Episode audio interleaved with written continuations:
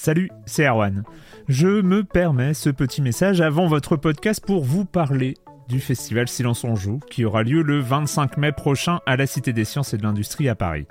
De 10h à 22h, on vous prépare une journée qu'on espère passionnante avec des discussions, des débats au cœur même de la Cité des Sciences et une soirée mémorable dans un grand amphithéâtre.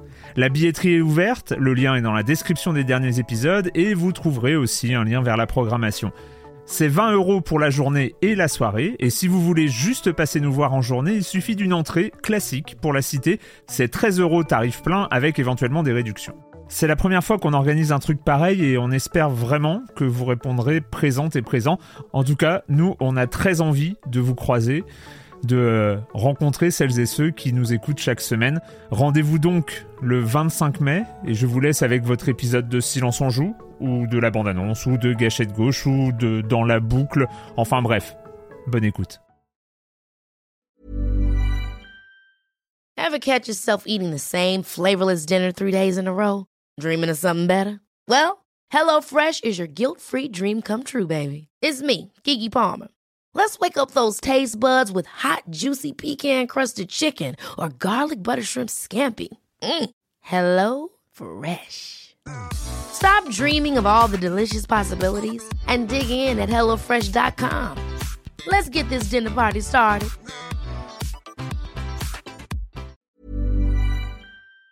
Silence en joueur, Juan Cario, bonjour.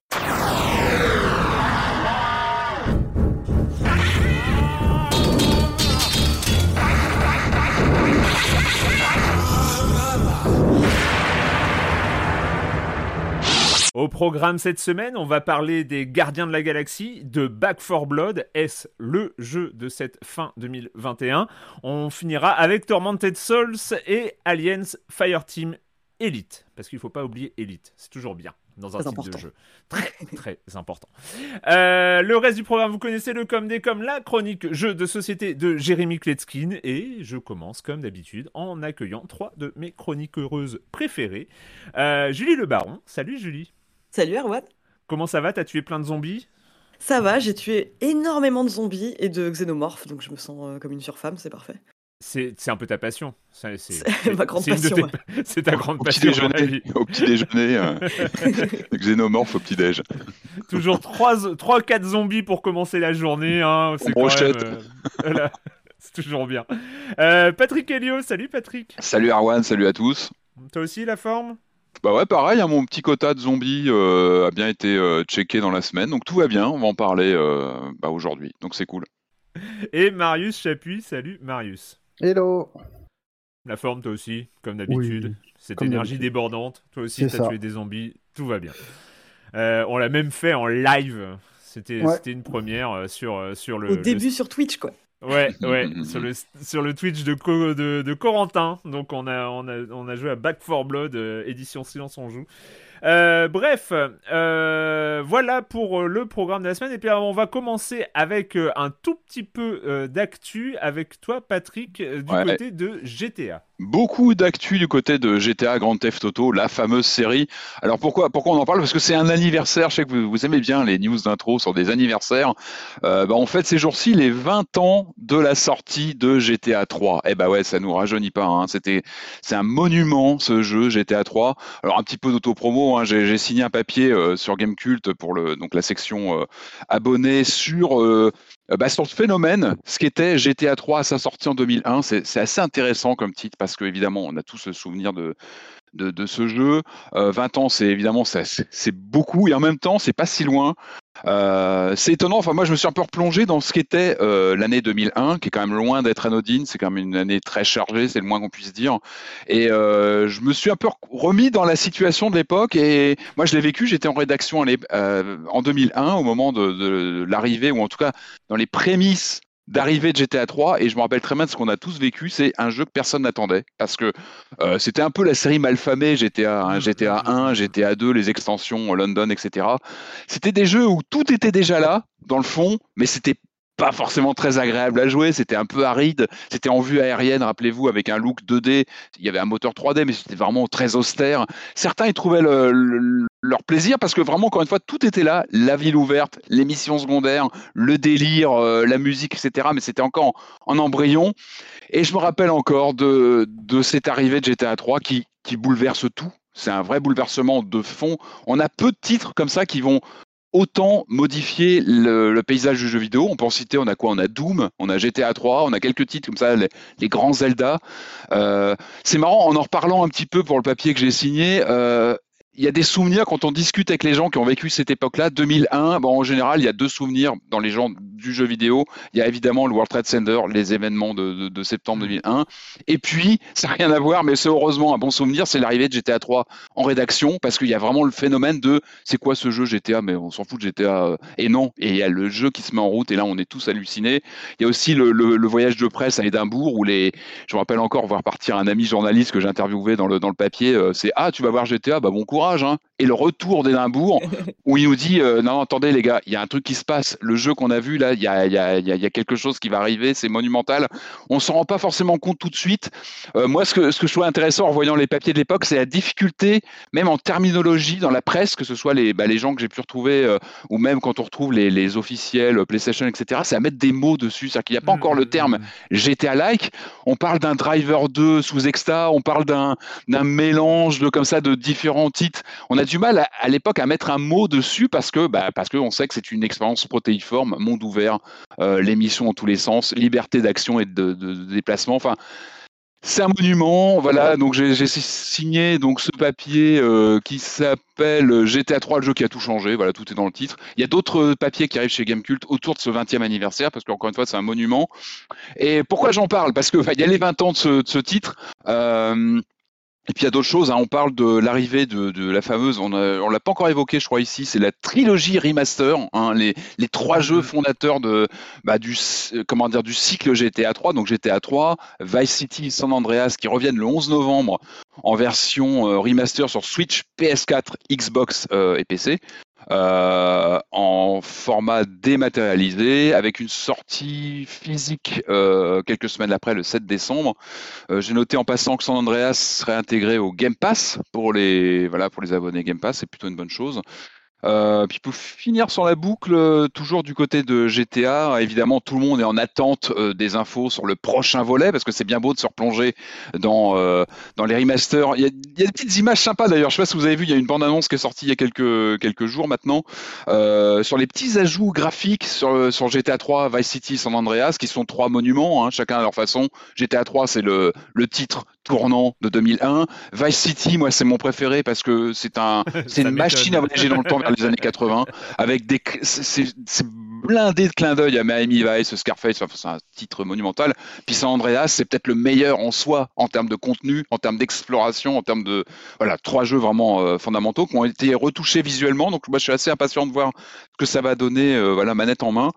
Euh, et puis oui, je vous disais, on attend évidemment, tout le monde attend euh, des infos sur le prochain parce que c'est toujours une date. Hein, on est sur une nouvelle génération de consoles. On sait qu'un GTA, c'est toujours une sorte de benchmark sur une génération de consoles. On l'avait vu avec GTA 4, avec GTA 5, qui continue sa vie. GTA 5, hein, il se vend par palette entière depuis 10 ans. Euh, il arrive donc lui, il a été repoussé, je crois, GTA 5 sur les versions PS5, Xbox Series X. Il arrive début 2022, c'est-à-dire qu'il va encore créer de l'actualité dans les dans les semaines, mois à venir. Et puis on commence à des bruissements, des, petites rumeurs sur, euh, sur le prochain GTA, donc pas le 5, mais éventuellement le 6. Euh, on parle de 2023, 2024, on n'en sait pas beaucoup. Euh, dernière rumeur que j'ai vu passer ce matin, ça serait une info que Snoop Dogg aurait lâché, comme quoi son pote Dr Dre serait en peut-être en, studio pour produire de, de, la musique sur le prochain. Tout ça, c'est de la rumeur. En tout cas, c'est toujours ça GTA, c'est qu'on attend énormément sur le savoir ce que ça va donner, l'univers, l'ambiance, les personnages. Euh, euh, sachant, que, comme tu l'as dit, euh, c'est un événement pour une génération, c'est un benchmark pour une génération à GTA. Sauf que bah, la dernière génération, il n'y avait pas de GTA en fait. Oui, oui, parce, parce que c'est un titre. mais justement, sa durée de vie, elle est, elle est, c'est un phénomène. GTA 5, c'est un vrai phénomène parce qu'il est sorti sur, bah, y a bientôt 10 ans, je crois, sur PS3 à l'époque. et ça, voilà, il continue sa vie avec évidemment GTA Online, hein, qui a été aussi un, un, qui est un, un, chapitre, important de transition vers le online. Et euh, enfin voilà, c'est vraiment une série ovni, quoi, quoi qu'on en dise, en termes de, notamment sur GTA 3, ce qu'on peut dire, c'est cette intégration des différents. Pour moi, c'est un jeu vidéo complet dans le fait qu'il intègre de la musique, il intègre de, bah, du visuel, il mmh. intègre beaucoup de choses en fait. C'est une sorte de, de, jeu vidéo total et euh, d'expérience totale. Et c'est vraiment une série euh, fascinante à suivre. Euh, moi, je suis ravi de pouvoir me replonger dans les dans les dans la trilogie, la trilogie. Deux petites remarques rigolotes, c'est quand tu parles de, du fait qu'on n'en a pas eu euh, sur la génération PS4, moi, ce qui m'a marqué là en revoyant les news, mm -hmm. c'est qu'on en a eu trois sur la génération PS2 en fait. C'est assez dingue de ah se ouais. dire ça. Que, que, ça tombait vraiment euh, super vite en fait. Et avec un an ou deux de, de, de, de différence ouais. entre les deux, c'était monumental. Là, entre GTA 3 et Vice City, tu as un an et quelques. Enfin, oui, quand tu vois le, le, le, le contenu qu'il y a, enfin le, travail, euh, complètement, ouais. Et ça c'est vraiment Après, attends, en même temps, on peut, ça marche ils, ils, les vendent par camion entier. Ah oui, non, mais... qui arrivait aussi. Le, le c'est vrai que ils le, auraient le, tort de se priver de continuer à exploiter le 5. Et ce qui m'a marqué, c'est quand je trouvais ça vachement bien. Ta petite anecdote du retour d'Édimbourg. Ouais. Et c'est marrant de se dire que ce genre de truc n'existe plus. Oui, ah bah la oui. dernière fois qu'on a eu ça, c'était pour Cyberpunk, quoi. Ouais. ouais. Ce côté, j'ai vu, j'ai vu le futur. Et puis le futur, il est quand même bah, le bon contre-exemple. C'est intéressant ce que tu dis parce que justement le parallèle, il est foudroyant parce que d'un côté, tu as Cyberpunk où c'est plutôt la douche froide, l'orchestration voilà, derrière est, mm -hmm. compliquée, on sait où ça en est. On en parlait encore la semaine dernière avec la next gen qui est à la traîne. Enfin, le lancement est très compliqué, c'est pas ce qu'on attend. GTA, c'est tout l'inverse personne n'attendait GTA 3 et il euh, y a le bouche à oreille qui prend à l'époque puis c'est un bouche à l'oreille de 2001 alors il n'y a pas Twitter il n'y a pas les réseaux sociaux comme on les a aujourd'hui. C'est vraiment hey, les mecs, j'ai vu un truc, ça, ça va cartonner, mais on n'est pas sûr, on n'est pas sûr. Ouais. Et je me rappelle encore, encore une fois, je me rappelle quand l'éditeur est passé en rédaction en ramenant la version, et là vraiment les gens autour de la manette, autour de l'écran, le petit écran à tube, et là on se dit ouais, il y a un truc, ce jeu, il est, en fait, il transcende. C'est pas que GTA 3, c'est autre chose. C'est vraiment une porte ouverte sur un autre genre. Et effectivement, la difficulté à mettre des mots sur le genre, ça va venir après avec le GTA Like et tous les clones, on peut les citer, il y en a des dizaines, les True Crime, les, euh, il y en a une, toute une planquée de, de, de jeux comme ça qui vont s'inscrire dans cette dans le GTA like. Quand tu crées un like, à part Doom like, celui, celui à Londres, c'était quoi déjà par Sony Gateway, euh... mais j'aime bien Gateway. Il faut pas me lancer sur Gateway parce que. Non, non, je te lance pas sur Gateway. j'aime bien Gateway, euh, les gens qui ont fait bah, les noirs et tout ça. Après, non, Gateway, il avait ses qualités. Après, il était beaucoup plus raide et beaucoup plus. Euh... Mais non, non, mais alors ce qui est marrant, moi, c'est un, vrai souvenir parce que c'est 2001. Euh, outre tout ça, c'est aussi moi l'année où j'ai commencé à écrire sur le jeu vidéo. Donc c'est vrai que j'ai qui est marrant, c'est euh, que moi, je suis passé un petit peu à côté. Euh, pas forcément volontairement, mais j'y ai joué. J'ai joué à GTA 3, j'ai joué à Vice City, j'ai joué à San Andreas, sans accrocher plus que ça. C'est ah ouais, euh, ouais, ouais, ouais, ouais, c'est, c'est, et, et j'avais, vra j'avais vraiment une relation très distante à ces trois premiers GTA, tout en voyant chance. très très bien, tout en voyant très très bien l'engouement que ça provoquait et, euh, et la révolution euh, conceptuelle du truc. Mais euh, par exemple, je détestais les voitures. Alors pour un, un truc, euh, un jeu où, ouais, voilà, sur les voitures savonnettes, je détestais conduire dans, dans ces GTA. C'est des petites voitures. Après, tu, hein. tu, peux m'expliquer les jeux tant que tu veux et je les connais et il y a aucun problème. mais je te dis juste que j'étais, j'étais vraiment pas rentré dedans. Et moi, c'est GTA 4 qui m'a fait faire la bascule ah oui, totale. Bah, scénaristiquement. Et, euh, et, et je suis vraiment rentré euh, dans. En fait, j'étais rentré dans les mondes ouverts.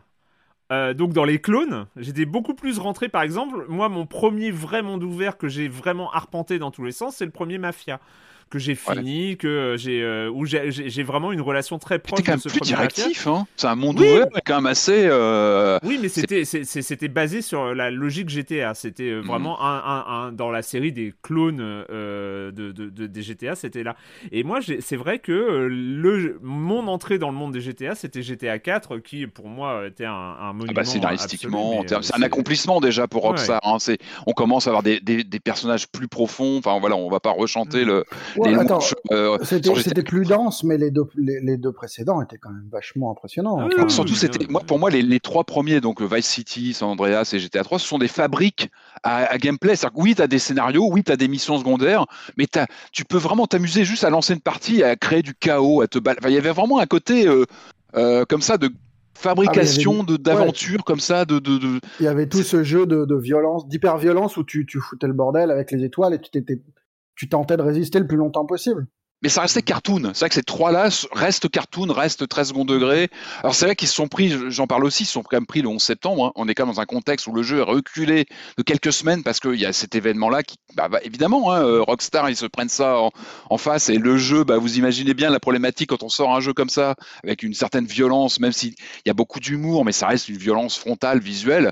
Euh, ils ont, il a fallu qu'ils gèrent aussi par rapport aux événements euh, contemporains, mais je pense qu'il y avait aussi peut-être un besoin dans les semaines qui ont suivi bah, de jouer, de se mettre dans du jeu vidéo, de penser à autre chose, de, en tout cas de, de, voilà, le jeu vidéo a pu servir aussi peut-être à un moment à euh, exulter et à, mais en tout cas oui, c'est une expérience, c'est un jeu, euh, euh, c'est une date, c'est vraiment une date dans le jeu mmh, vidéo. Mmh. On sera amené à en reparler plus précisément au cours du mois de novembre parce que je pense qu'on va euh, évoquer ici même, euh, mais euh, de manière la manette en main, ces remasters. Avec plaisir, ouais. Moi, je, suis vraiment. Ah oui, carrément. Ah, moi, j'étais assez dubitatif et c'est vrai que la dernière vidéo, quand on voit les néons, les néons sont plus néons que jamais dans Vice City. Et rien que ça, j'achète. je prends quoi, parce que retourner à Vice City. Non, puis voir, parce que c'est vrai qu'on a des souvenirs des jeux, s'y remettre, les relancer. Euh, bah oui. Puis les galeries de personnages, comme j'adore, les, même les effets. On, en reparlera une fois qu'on aura des souvenirs euh, plus proches, euh, quand on aura joué à ces remasters. Donc, les 20 ans de GTA, 3, le fondateur qui a tout changé, sur, mhm. notamment sur les mondes ouverts. Le com des com de la semaine dernière, donc on parlait de Metroid Dread et ses yaourts qui commencent beaucoup de frustration au sujet de ce Metroid Dread, comme vous l'avez si bien dit. Trop de boutons, une carte imbitable, hmm. j'ajoute trop de scénarios, trop fluide dans la progression normale, on ne cherche jamais son chemin, les téléporteurs nous posent pile à côté du prochain power-up, etc. Et des biomes qui se ressemblent beaucoup et qui sont totalement isolés les uns des autres, donc mhm. pas de cohésion d'ensemble comme on en avait sur les premiers épisodes. J'en ai d'autres, mais ce sont les principaux. Je vous rejoins sur les commandes inutiles, pour moi c'est le grappin qui est de trop et qui n'aura de réelle utilité que pour les speedrunners. J'arrive à imaginer qu'un joueur ne puisse pas vouloir déclencher la super vitesse sur certains passages, mais c'est parce que quelque chose ne va pas dans le level design. Cette capacité se déclenchait seule dans les autres épisodes et les zones où ça se produisait étaient adaptées. Ça ne, posait, ça ne posait pas de problème de jouabilité. Dans ce jeu, si ça se déclenchait automatiquement, il y aurait plein d'endroits où on raterait à coup sûr ce qu'on veut faire. Mercury Stream donne l'impression parfois d'avoir cherché à adapter les mouvements à leur design plutôt que de penser le design en fonction des capacités du personnage. Donc voilà pour le retour sur Metroid Dread. Euh, juste, il y a Red qui euh, nous dit euh, complètement d'accord avec ce qui a été dit sur Toem, lequel, l'air de rien, est le meilleur distributeur de bonheur de ces derniers mois. Voilà, c'est pour le coup Toem. Non mais Toem, c'est vraiment, c'est vraiment la belle. Ah, le soirée est bien aussi, mais bon, c'est un autre sujet. Arrête. Arrête. Non, mais je ne sais pas, hein, mais bon. J'étais pas là pour en parler. ah, oui, tiens, ton point de vue, Marius, ça m'intéresse. Non, je pense que personne n'a y gagné à m'entendre descendre euh, cet horrible jeu. Oh là là. je suis vraiment seul là-dessus. Bon, allez, on zappe. Ah prochain. Next. Allez, on va commencer avec, euh, avec les jeux vidéo de cette semaine, avec euh, bah, un jeu qu'on n'attendait pas forcément. On va pas se mentir, c'est pas le jeu qui nous a fait rêver, qui nous a hypé, comme on dit dans le, euh, dans le milieu du jeu vidéo. On, on voilà, on, on, avait vu les, vidéos et on les avait aussi vite oubliées. Je pense que c'était le truc que tu voyais pas. Et puis à un moment, la date de sortie arrive.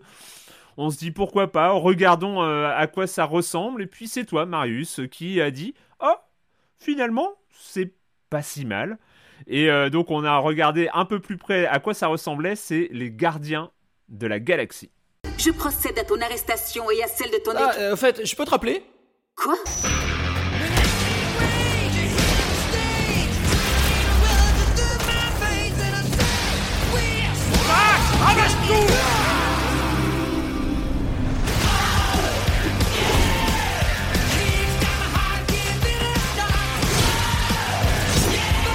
Les gardiens de la galaxie euh, donc euh, on retrouve les 1, 2, 3, 4, 5 héros euh, du film, de la série de, films, parce que les Gardiens de la Galaxie c'est aussi à l'origine une licence Marvel, c'est des ouais, s'il te plaît, les héros du film, en plus c'est même pas vrai, parce qu'ils ouais, ont pas, pas le look des acteurs, hein. ouais, c'est pas du tout calqué. Oui, ils ont pas les, ils ont pas, oui, mais c'est les héros. C'est les héros de Hamnet et Lanning de Annihilation Conquest et compagnie. Pour le coup, c'est vraiment cette époque-là de Marvel.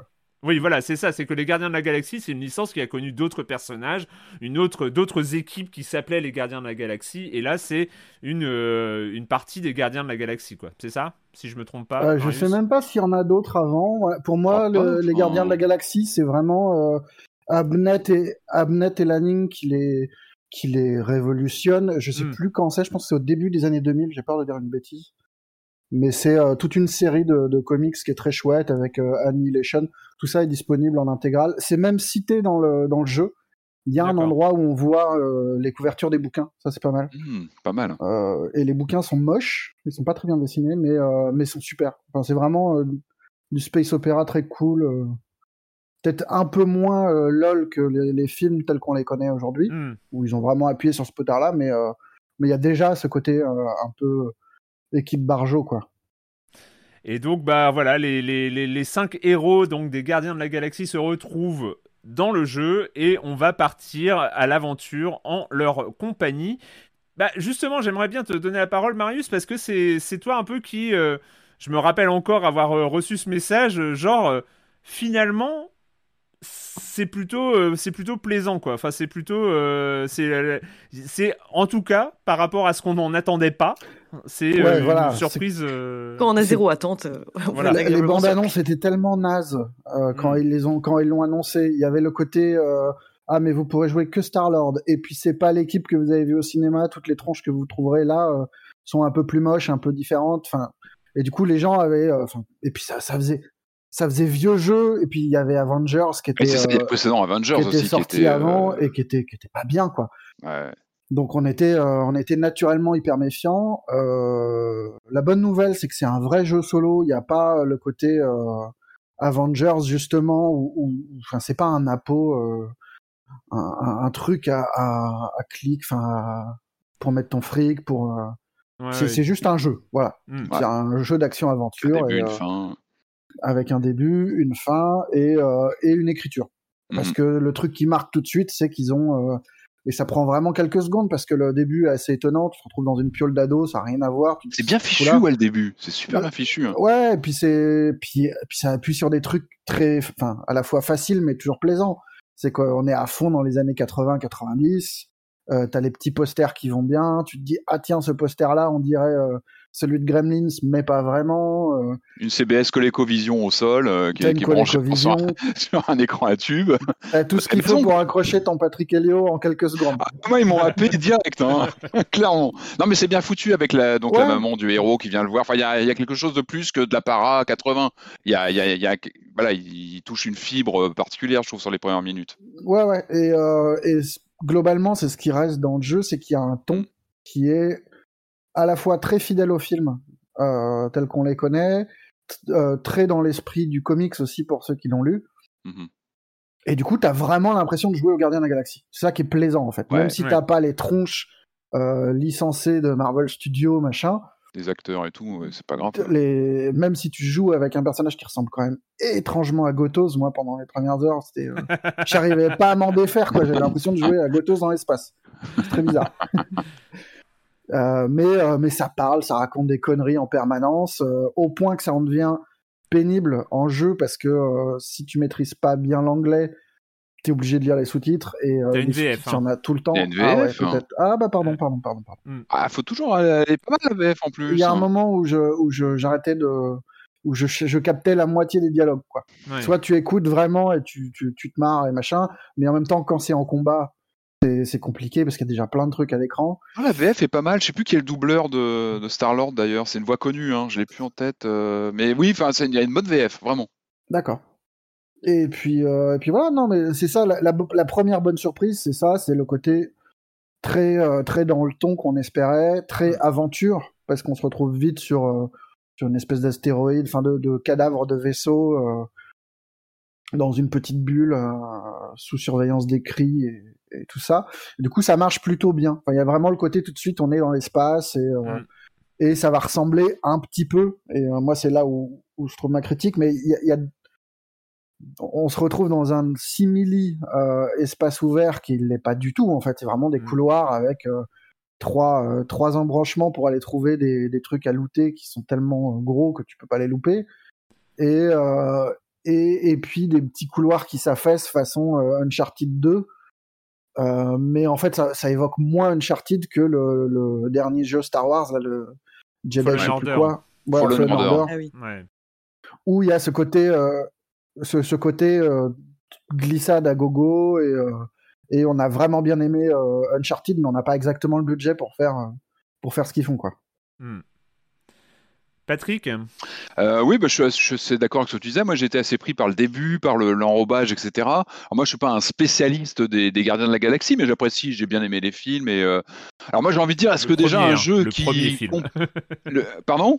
Le premier film, parce que après, c'est un peu plus compliqué quand même. Euh, bah, j'ai envie de dire, est-ce qu'un jeu où, où tu as du AA, du Frankie Ghost Hollywood à la bande originale peut être mauvais? Déjà, c'est une vraie question. Et de Iron Maiden. Non, la BO est vraiment. tu sens que c'est un tiers du budget, c'est la BO. Quoi. Mais, elle est On parlait de la VF qui est vraiment sympa, puis voilà, c'est l'environnement musical qui est très très marqué 80 c'est vraiment sympa. En fait c'est assez raccord bah, avec l'univers des personnages. C'est assez euh, synchro avec euh, bah, évidemment la couleur de, de, la, de la saga euh, en comics et, ou au cinéma. Pour moi, c'est vraiment du easy playing. C'est du jeu facile à rentrer dedans. C'est-à-dire qu'on on se prend pas la tête, on avance dans l'histoire et, et mine de rien, pour moi, ce qui, ce qui marche bien, on va peut-être revenir dessus, mais c'est la cohésion entre les personnages. Qu'on se, on ne joue qu'un personnage. mais je pensais qu'on allait pouvoir passer de l'un à l'autre, mais pas du tout. En mm. fait, on, on joue Star-Lord et on peut donner des indications à ses, à ses, à ses euh, coéquipiers ce qui est vraiment fort, c'est que moi j'avais l'impression de jouer, à, comment dire, l'agence touriste. Quoi. Il y a un côté avec des vannes qui fusent, les personnages se connaissent bien. Euh, il y a vraiment un, ciment qui fonctionne bien. Alors comme tu dis, le jeu finalement il est assez linéaire. Il y a, un semblant parfois de sensation comme ça d'être emporté dans euh, dans un. C'est pas de l'open world du tout. On est vraiment sur quelque chose d'assez linéaire, mais ça envoie bien visuellement. Enfin, je trouve qu'il y, a vraiment des grands décors. Il y a un côté grandi, grandiose qui est assez raccord avec l'univers aussi de la série. Et euh, euh, je suis d'accord sur les inspirations Naughty Dog. Star Wars, j'avais noté aussi sur l'un de mes notes. Fallen Order, je n'arrêtais pas d'y penser sur ce côté. C'est très linéaire, ça n'essaie pas de réinventer le genre, mais c'est agréable à jouer. Il ne faut pas se prendre la tête, on avance bien. Et euh... Mais encore une fois, c'est les, les, dialogues avec les personnages qui m'ont fait marrer plus d'une fois. Il y a, il y a, euh, on sent qu'il y a les, que les, bah, les créateurs du jeu sont bien, se sont vraiment euh, intéressés aux personnages, à leurs interactions on est dans les clichés, mais ça fonctionne bien aussi. Enfin, il y a les, vannes qui fusent et on est emporté là-dedans. Enfin, l'action est plutôt facile. Enfin, j'ai pas eu pour l'instant, au bout de quelques heures, de, de difficultés notables. Euh, mais c'est du easy playing. Ça se joue facilement.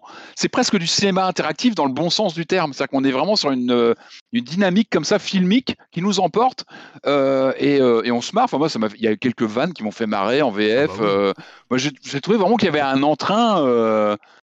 Ouais, ouais, ouais, clairement. Et, et, en plus, je trouve que, euh, enfin, après, je vais arrêter d'être trop positif parce qu'il y a quand même plein de défauts, mais non, mais il y a un truc assez habile dans la façon de poser l'histoire. Parce que euh, les Gardiens de la Galaxie, c'est des raccros et euh, ils sont bons, mais c'est toujours un peu par accident. Et j'aime bien cette histoire qui débute sans qu'on comprenne trop ce qui se passe. Et en fait, le truc est accidentellement débouche sur. Enfin, il y a une façon de poser l'enjeu galactique que va prendre mm-hmm. l'histoire qui est très très bien trouvé. Enfin, mm. ça relève de l'accident, ça relève de euh, de la sanction, du euh, vous avez déconné et machin. Enfin, ça c'est vraiment assez habile, je trouve, pendant les, les le premier tiers du jeu, l'histoire est vachement bien maîtrisée.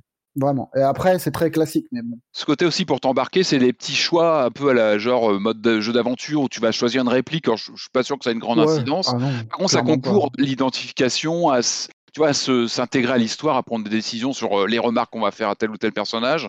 Euh, je trouve que c'est plutôt malin, même si ça n'a pas une grande incidence. Ça, ça, te fait un peu dépasser le côté jeu shooter. Il y a autre chose. Il y a ce côté cohésion entre les personnages, même si après, effectivement, il ne faut pas s'attendre à une richesse de gameplay euh, monstrueuse. Mais pour moi, c'est alors c'est anecdotique, mais c'est central. Alors c'est bizarre, mais c'est, je pense que ces choix, euh, justement, les choix qui arrivent en, mm. alors que tu es en train de bouger, tu vois, tu es en train d'aller d'un point A à un point B dans un niveau, dans un couloir, et là tu, te limité, retrouves, tu, dois... tu, te retrouves à, prendre, à devoir prendre parti pour l'un ou pour l'autre, à, calmer l'équipe ou à l'encourager, à les stresser ou à, voilà. Et ben, il y a un euh, moment, il y a un moment même où le truc est vraiment bien foutu, c'est où tu choisis d'aider quelqu'un ou pas euh, contre un simili boss ou un truc comme ça. Mm. Et ça a l'air d'avoir un impact. En vrai, je pense que c'est pas tellement, mais, mais du coup, c'est très prenant. Tu te dis vraiment, ah tiens, là, j'ai fait un choix stratégique et machin. Alors, pas du tout, mais c'est. il faut pas c'est plutôt, plutôt agréable T'as une sensation, quoi. T'as une vraie sensation mais, de. Mais pour moi, mais pour moi, on est vraiment, euh, et c'est ça que j'ai trouvé super intéressant, c'est que il se concentre sur l'aspect narratif. L'aspect narratif n'est pas euh, que euh, une sorte de décorum euh, mm. d'un action-aventure un peu, un peu basique à la Uncharted 2, comme tu dis, ou entre deux scènes d'action cinématique avec des QTE, parce qu'il y en a aussi. Mm. On se retrouve à faire, à faire piou-piou contre, des, contre des gros monstres qui nous arrivent dessus. C'est que la narration, les dialogues euh, prennent une vraie importance et sont euh, beaucoup plus centrales que dans tous les autres jeux euh, du genre. Et mhm. c'est très réussi parce que c'est bien écrit, parce qu'il y, a vraiment, il y a vraiment des phases. Et je trouve que ces phases de choix bah, rappellent les phases de choix typiques des bons Telltale. C'est-à-dire que c'est pas, c'est, pas juste un truc. ça nous aide à, à incarner le héros plus qu'à diriger l'histoire dans des arborescences multiples, même si en plus à des moments on sent bien que c'est une fausse arborescence, mais il y a des vrais choix. Est-ce que on va foutre le lama dans le dans, dans, ou, le coffre ou, euh, ou, les, ou le matos j'ai trop hésité, bah, d'ailleurs, j'ai trop hésité, du coup, j'ai pas pris de décision. C'était En plus, c'est super timé, il hein, faut se dépêcher. J'étais là et du coup, ça m'a stressé. Mais, du coup, mais du coup, c'est juste pour, pour terminer, c'est, moi, j'ai vraiment cette impression de mix à égalité, c'est-à-dire que c'est autant un héritier de Telltale qu'un héritier d'Uncharted, et j'ai pas dans la mémoire de jeux qui euh, prennent euh, aussi sérieusement ces deux sujets-là c'est une sorte de cocktail fusion pour moi. C'est une vraie fusion de, de, gameplay. Et je parlais d'une dynamique filmique tout à l'heure qui t'embarque clairement. Euh, et c'est marrant, tu parles de tel tel. Il y a eu un tel tel Gardien des Galaxies qui m'était tombé des mains, mais vraiment où je m'étais endormi dessus. Alors que l'univers était là, les persos étaient plutôt, mais ça marchait pas. Enfin moi, il m'avait complètement endormi. Hmm. Parce qu'il était plan-plan, parce qu'il était lent, parce qu'il était dans les mécaniques telles telles poussiéreuses qui ne marchaient plus à, à ce moment-là. Euh, là, c'est tout le contraire. Est-ce que tu fusion comme ça d'intégrer plusieurs euh, on n'est pas sur du jeu d'aventure, mais on a une part d'aventure qui est infusée comme ça dans du, dans du, dans du shooter euh, très cinématographique. C'est vrai qu'en tout cas, il y a, y a, une proposition fusion intéressante. Hmm. Après, faut, faut se calmer aussi. Si, ouais. Euh, il y a un jeu derrière et le jeu, il est quand même pas ouf. Enfin, toutes les parties combat sont extrêmement brouillonnes, je trouve. C'est brouillon. Ouais. Et, euh, et ça, ça, ça, ça, ne se perd jamais. C'est même pire que ça. En gros, on a un petit flingue qui fait peu de dégâts, mhm. euh, qui implique d'être assez près des ennemis pour euh, pour être efficace, euh, avec un système plutôt bien trouvé, je trouve, de de recharge avec un tempo comme dans Gears of War. C'est pas mal. ça, c'est plutôt pas mal. Mhm. mais ça tire dans tous les sens, il y a plein d'ennemis, ça explose dans tous les sens, et on doit gérer les quatre, nos quatre compagnons pour leur donner des instructions.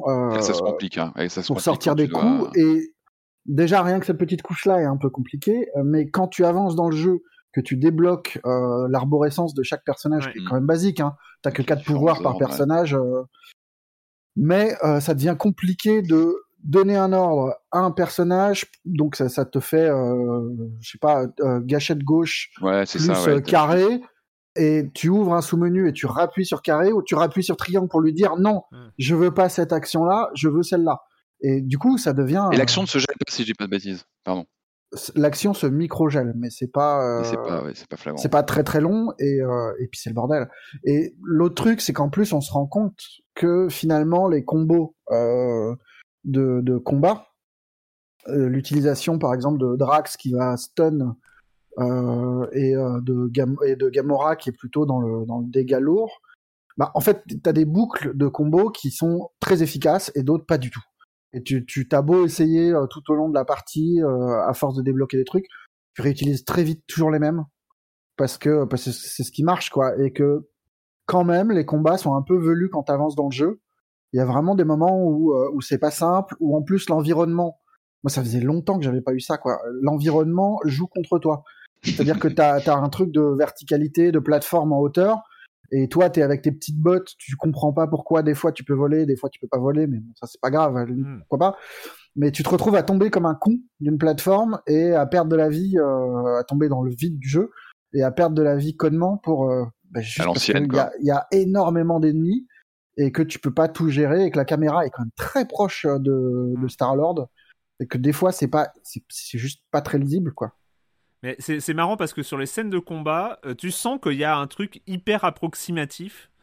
Que j'arrive pas à, voir où ça, où ça merdoit, euh, mais il y a des combats à certains moments qui sont très agréables où tu comprends, où tu es dans le rythme, où tu es dans le flow. Alors ça, ça dépend des monstres, ça dépend des, environnements, comme tu le dis. Euh, si, euh, c'est vrai que s'il y a des, dès qu'il y a des trous, on a une tendance à tomber dedans, donc c'est un peu relou.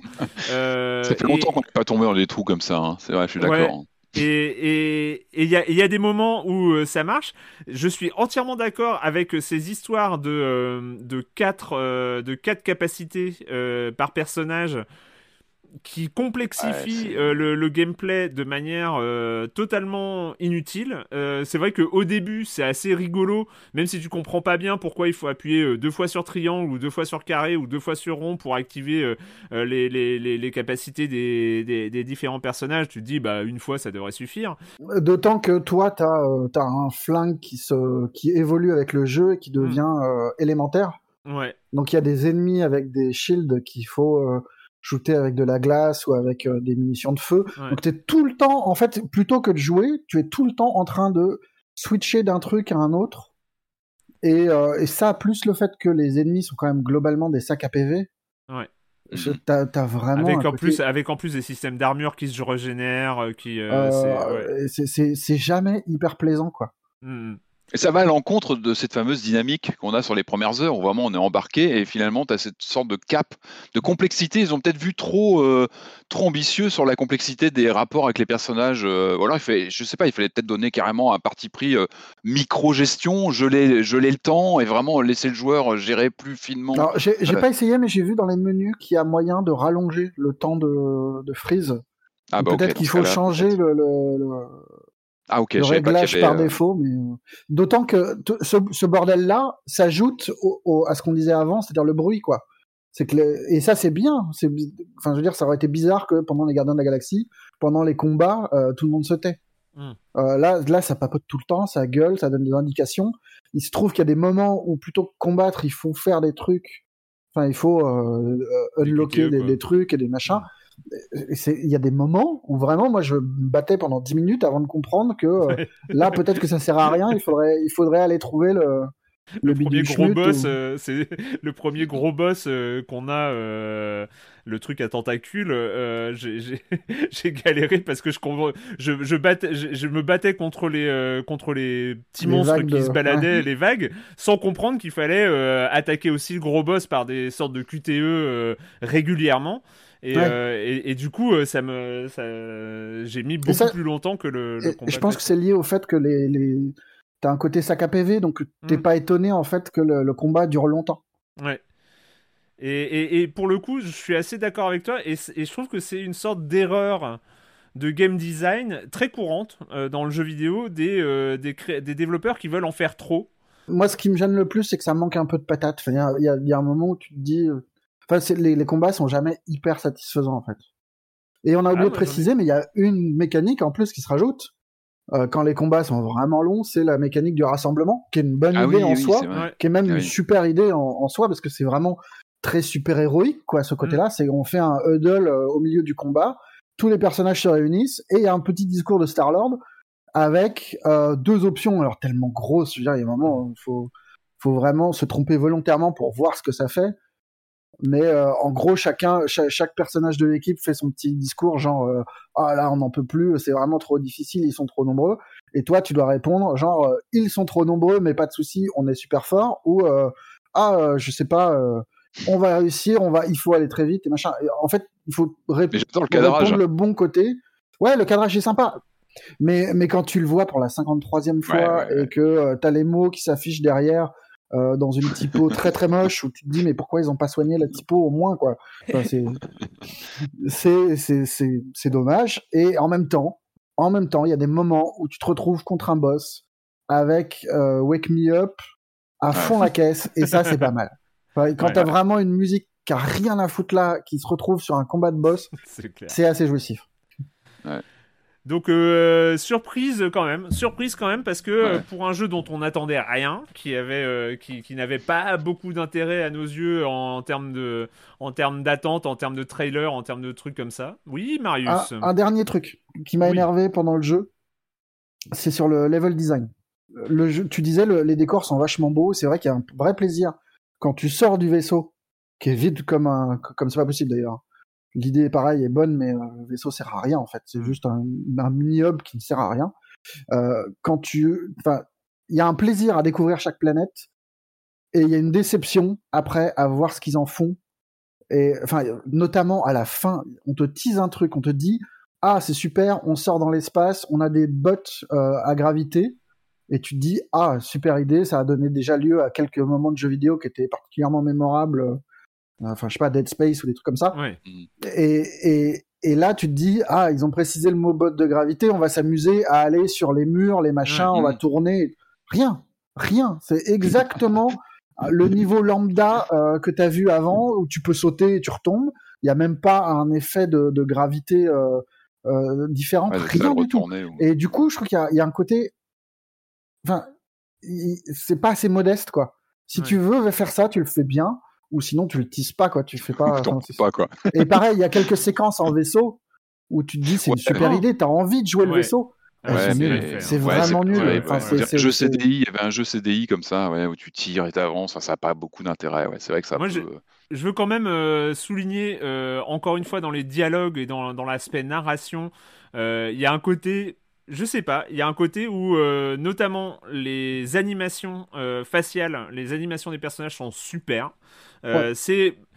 Enfin, c'est bête à dire, mais même en 2021, on peut être un peu un, peu épaté par euh, le travail euh, d'animation des, visages des personnages. Notamment, il y a une gamine, une sorte d'Arya Stark de, de mm. Maisie Williams, euh, version Gardien de la Galaxie, version Cree, euh, qui est euh, super bien animé, euh, qui est, j'ai même regardé si c'était pas Maisie Williams qui avait joué le personnage tellement je trouvais qu'il y avait, c'était pas elle, enfin je l'ai pas trouvé finalement, mais il y, avait beaucoup de points de, de, points communs, tu sens l'inspiration, mais il y a, y a, comme ça des, des vrais moments, je trouve, d'interaction, c'est les, les, les personnages étant très très bien animés je trouve que les, dialogues passent super bien. Enfin, il y, a des choses comme ça, des, petits moments de, scénario qui passent très très bien dans, le déroulement du jeu. Je trouve que en termes de réal, c'est vachement bien fait en fait à ce niveau-là.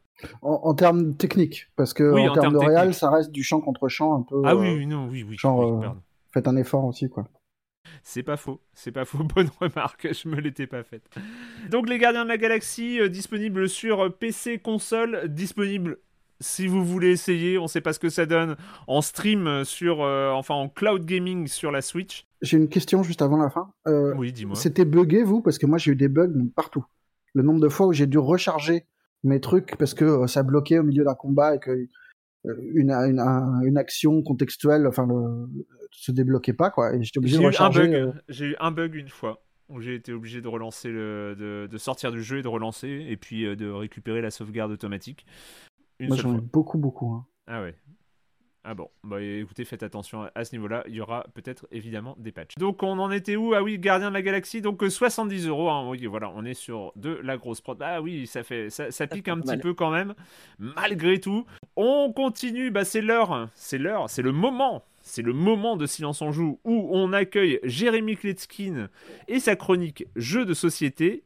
Salut Jérémy. Salut Erwan, alors j'ai bien remarqué qu'il y avait une petite tendresse particulière des chroniqueurs jeux vidéo de Silence on Joue envers les chats. Autant mettre ça au clair directement du côté des chroniqueurs jeux de plateau, c'est pas le cas, je n'aime pas les chats. Par contre, je l'admets évidemment, un chat c'est esthétique, c'est beau, euh, c'est mignon, euh, pas de souci. Et chez Flat Out Games, ils ont bien compris ça et ils ont décidé de mettre le paquet. Le jeu de cette semaine s'appelle Calito, les connaisseurs savent qu'il s'agit d'une race de chats domestiques au pelage noir, orange, crème, euh, super sympa quoi. Et rien que voir l'illustration de la boîte, ça tape sous la ceinture. Si sur une échelle de 1 à 10, vous placiez à 9 le chapeauté qui mettait son chapeau sous le menton en écarquillant ses yeux comme ça, et eh ben là on est à 14. Imaginez ça, un chaton qui dort tendrement, tout mignon, enroulé sur lui-même, posé sur une couverture de patchwork. D'ailleurs, c'est cette couverture faite de pièces de tissu hexagonales cousues entre elles, de formes et de couleurs différentes, qui est au cœur de la mécanique de ce jeu. Et puis c'est pas que j'aime pas les chats, c'est eux qui m'aiment pas, et c'est pas moi qui les aime pas, ils aiment personne, et ils sont pas indépendants, ils sont juste égoïstes. Chaque joueur va recevoir un plateau individuel qui représente un morceau de cette couverture. Voilà, on voit qu'elle est trouée, on a le contour, et on a 24 emplacements hexagonales à remplir. Il y a 6 dessins et 6 couleurs différentes, et toutes les combinaisons de tuiles. Les joueurs en ont en permanence deux dans leurs mains, lors de leur tour ils vont en choisir une, la coudre sur leur couverture, et atteindre des objectifs pour marquer des points. Alors il y a trois grandes familles d'objectifs, il faudra faire des groupes de même couleur ou de même dessin, mais ce qui rapporte le plus c'est d'attirer des chats sur notre couverture. Oui parce qu'au début de la partie au centre de la table, on va découvrir trois chats parmi les six disponibles et ils ont chacun des préférences particulières. Là par exemple j'ai Tibit, Coconut et Kali. Alors Kali elle a des goûts assez simples, elle aime bien deux patterns spécifiques et elle aime bien quand ils sont disposés en triangle. À chaque fois que les joueurs arriveront à reproduire ce pattern, ils pourront prendre un jeton Kali et le poser à cet endroit sur la couverture. Coconut lui est beaucoup plus difficile mais rapportera 7 points à chaque fois qu'on aura des groupes de 5 pièces de son dessin favori. Voilà, au-delà du côté vraiment mignon, chat, tout ça, machin du jeu, on a quand même une dimension stratégique euh, très intéressante. Même si on a ce côté pose de tuiles, combo, ce jeu me fait quand même penser un peu à Splendor dans sa dynamique. Il est franchement très agréable, il n'y a pas une folle interaction entre les joueurs, on va prendre la tuile dont l'autre va avoir besoin, mais c'est tout. Hein. Mais il est très accessible, euh, et même si on n'aime pas les chats, je pense qu'on peut aimer ce jeu. Je rappelle son nom, Calico, c'est chez Flatout Games, l'auteur Kevin Russ, de 1 à 4 joueurs à partir de 8, 10 euh, ans pour des parties d'environ 3 quarts d'heure. Et voilà. Et le compliment ultime pour un chat, c'est waouh, ce chat, il est comme un chien. Et ça, je comprends pas. Pourquoi les gens prennent des chats en prenant le risque assez élevé hein, qu'il soit un chat? Prenez directement un chien. Bye bye.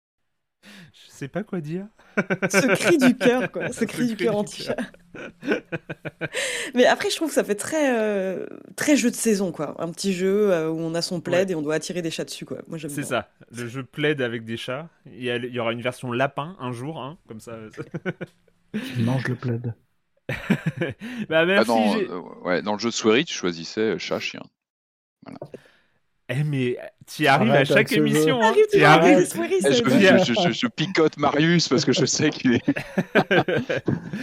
euh, merci Jérémy. À la semaine. Ah bah non, pas à la semaine prochaine. Ah bah oui, c'est le moment où il va falloir, il va falloir en parler. Hein. Il va falloir qu'on qu'on le dise euh, que euh, bah, que la semaine prochaine, euh, bah il y a pas de il y a pas de silence on joue standard.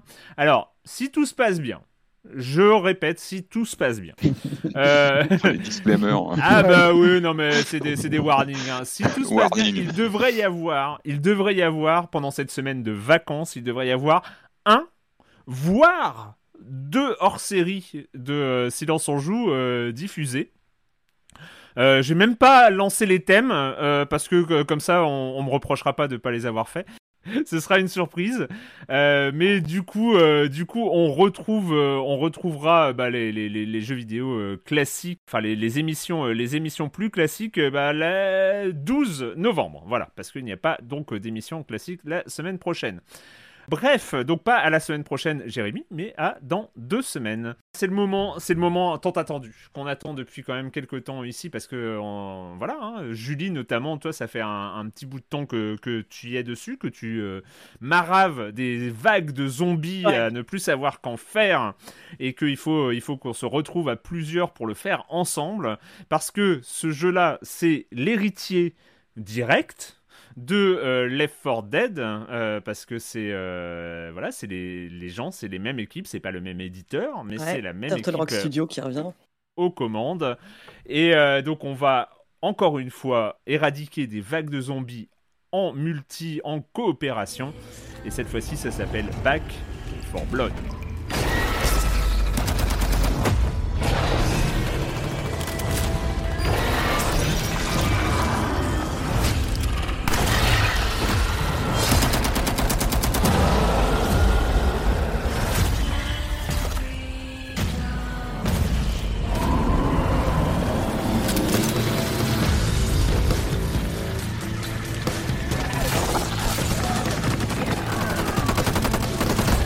Back for Blood, donc euh, comme on l'a dit, bah, à la limite j'ai l'impression de dire que euh, Héritier de Left 4 Dead, ça explique quand même une grosse partie, pas tout, mais une grosse partie de la proposition.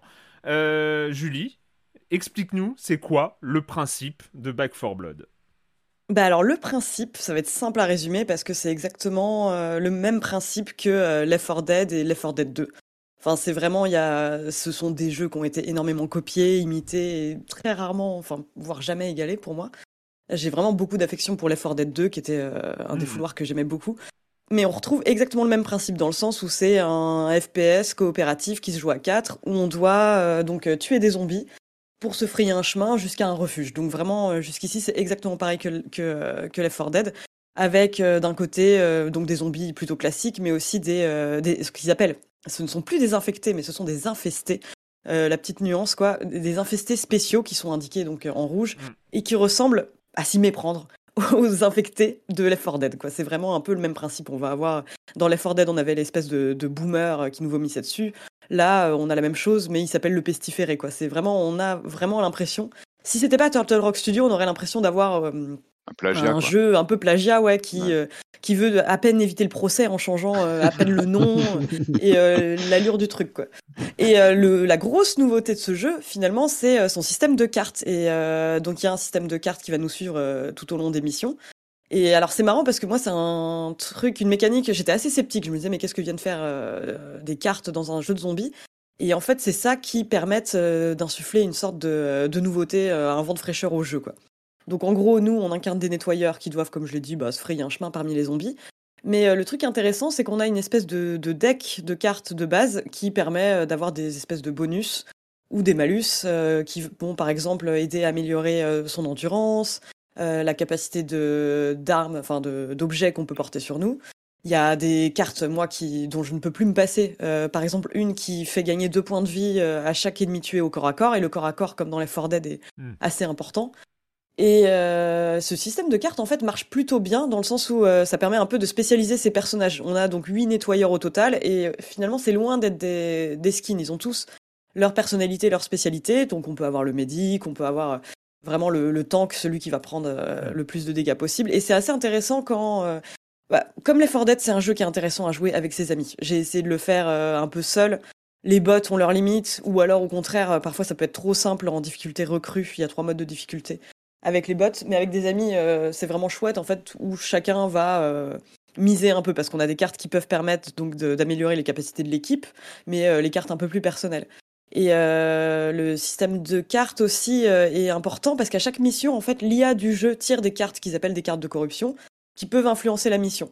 Donc déjà, moi, le, premier constat que j'ai fait, c'est que la campagne est extrêmement généreuse. Il y a plus de 30 missions une trentaine de missions en plus euh, assez variées, hein, vraiment, qui vont nous faire aller euh, dans des euh, dans des cimetières, des sur des bateaux, des bibliothèques où il faut barricader des fenêtres, enfin des, des manoirs, des bars. Il y a vraiment plein plein d'ambiances différentes.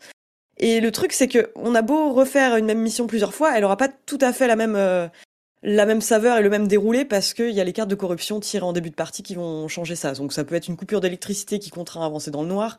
Ça peut être le fait de placer un énorme boss qui fait la taille d'un immeuble euh, sur votre chemin. Et ça, je trouve ça assez intéressant parce que j'ai beau avoir refait plusieurs missions euh, plusieurs fois, j'avais rarement le sentiment de faire exactement la même chose. Et mm. ça, c'est plutôt chouette.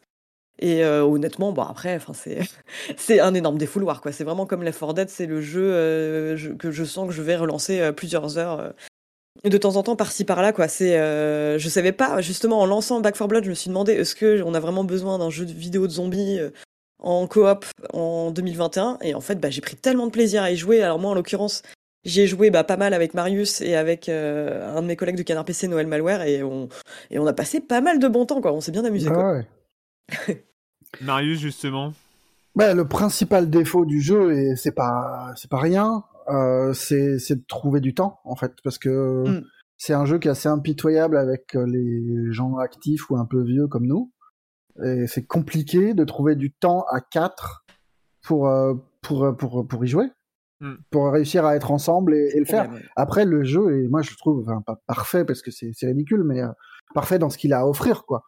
Il, hmm. est, il est bienvenu parce que franchement, si tu vas euh, la fleur au fusil sans te concentrer, tu te fais défoncer, mais extrêmement vite. Il offre des moments, enfin, qui sont, qui sont super bien foutus parce que le, le, moment lambda est toujours tendu parce que le jeu a une tendance dès que tu campes, dès que tu te dis ah on va on va trouver un peu de matos, on va se restuffer, faire un point, il te balance des vagues d'ennemis très vite. Il est très généreux. Toujours, ouais, très toujours généreux obligé de, de bouger et d'être aux aguets. Et il y a des moments scriptés euh, qui sont juste stupéfiants. Enfin, nous, on a eu le, coup de, du ferry où il ah faut traverser un ferry. Euh, on arrive sur un, camp de, de militaires qui est en train de défoyer le truc. On se dit, c'est cool, on va pouvoir souffler. Et les mecs nous disent, ah ben non, il faut retourner dans le ferry, poser des charges euh, pour le faire péter. Et là, on s'est vu partir. Et, hein. on, est parti, on est parti à trois avec Erwan qui était à la Gatling derrière ah, pour nettoyer le chemin. et c'est très con, mais on, on, refonce dans les entrailles du ferry, on dépose nos charges et il faut 10 secondes à toute l'équipe pour réaliser que les charges elles vont péter avec un, compte à rebours. Et du coup, il faut remonter, requitter le truc et vraiment arriver euh, dans une zone sécure avec deux secondes de, de, de, marge, de, manœuvre, c'est génial. Enfin, il y a vraiment ce côté cinématographique qui est bluffant parce que tu gères quatre joueurs en même temps et, et quand même tu arrives à créer des moments comme ça.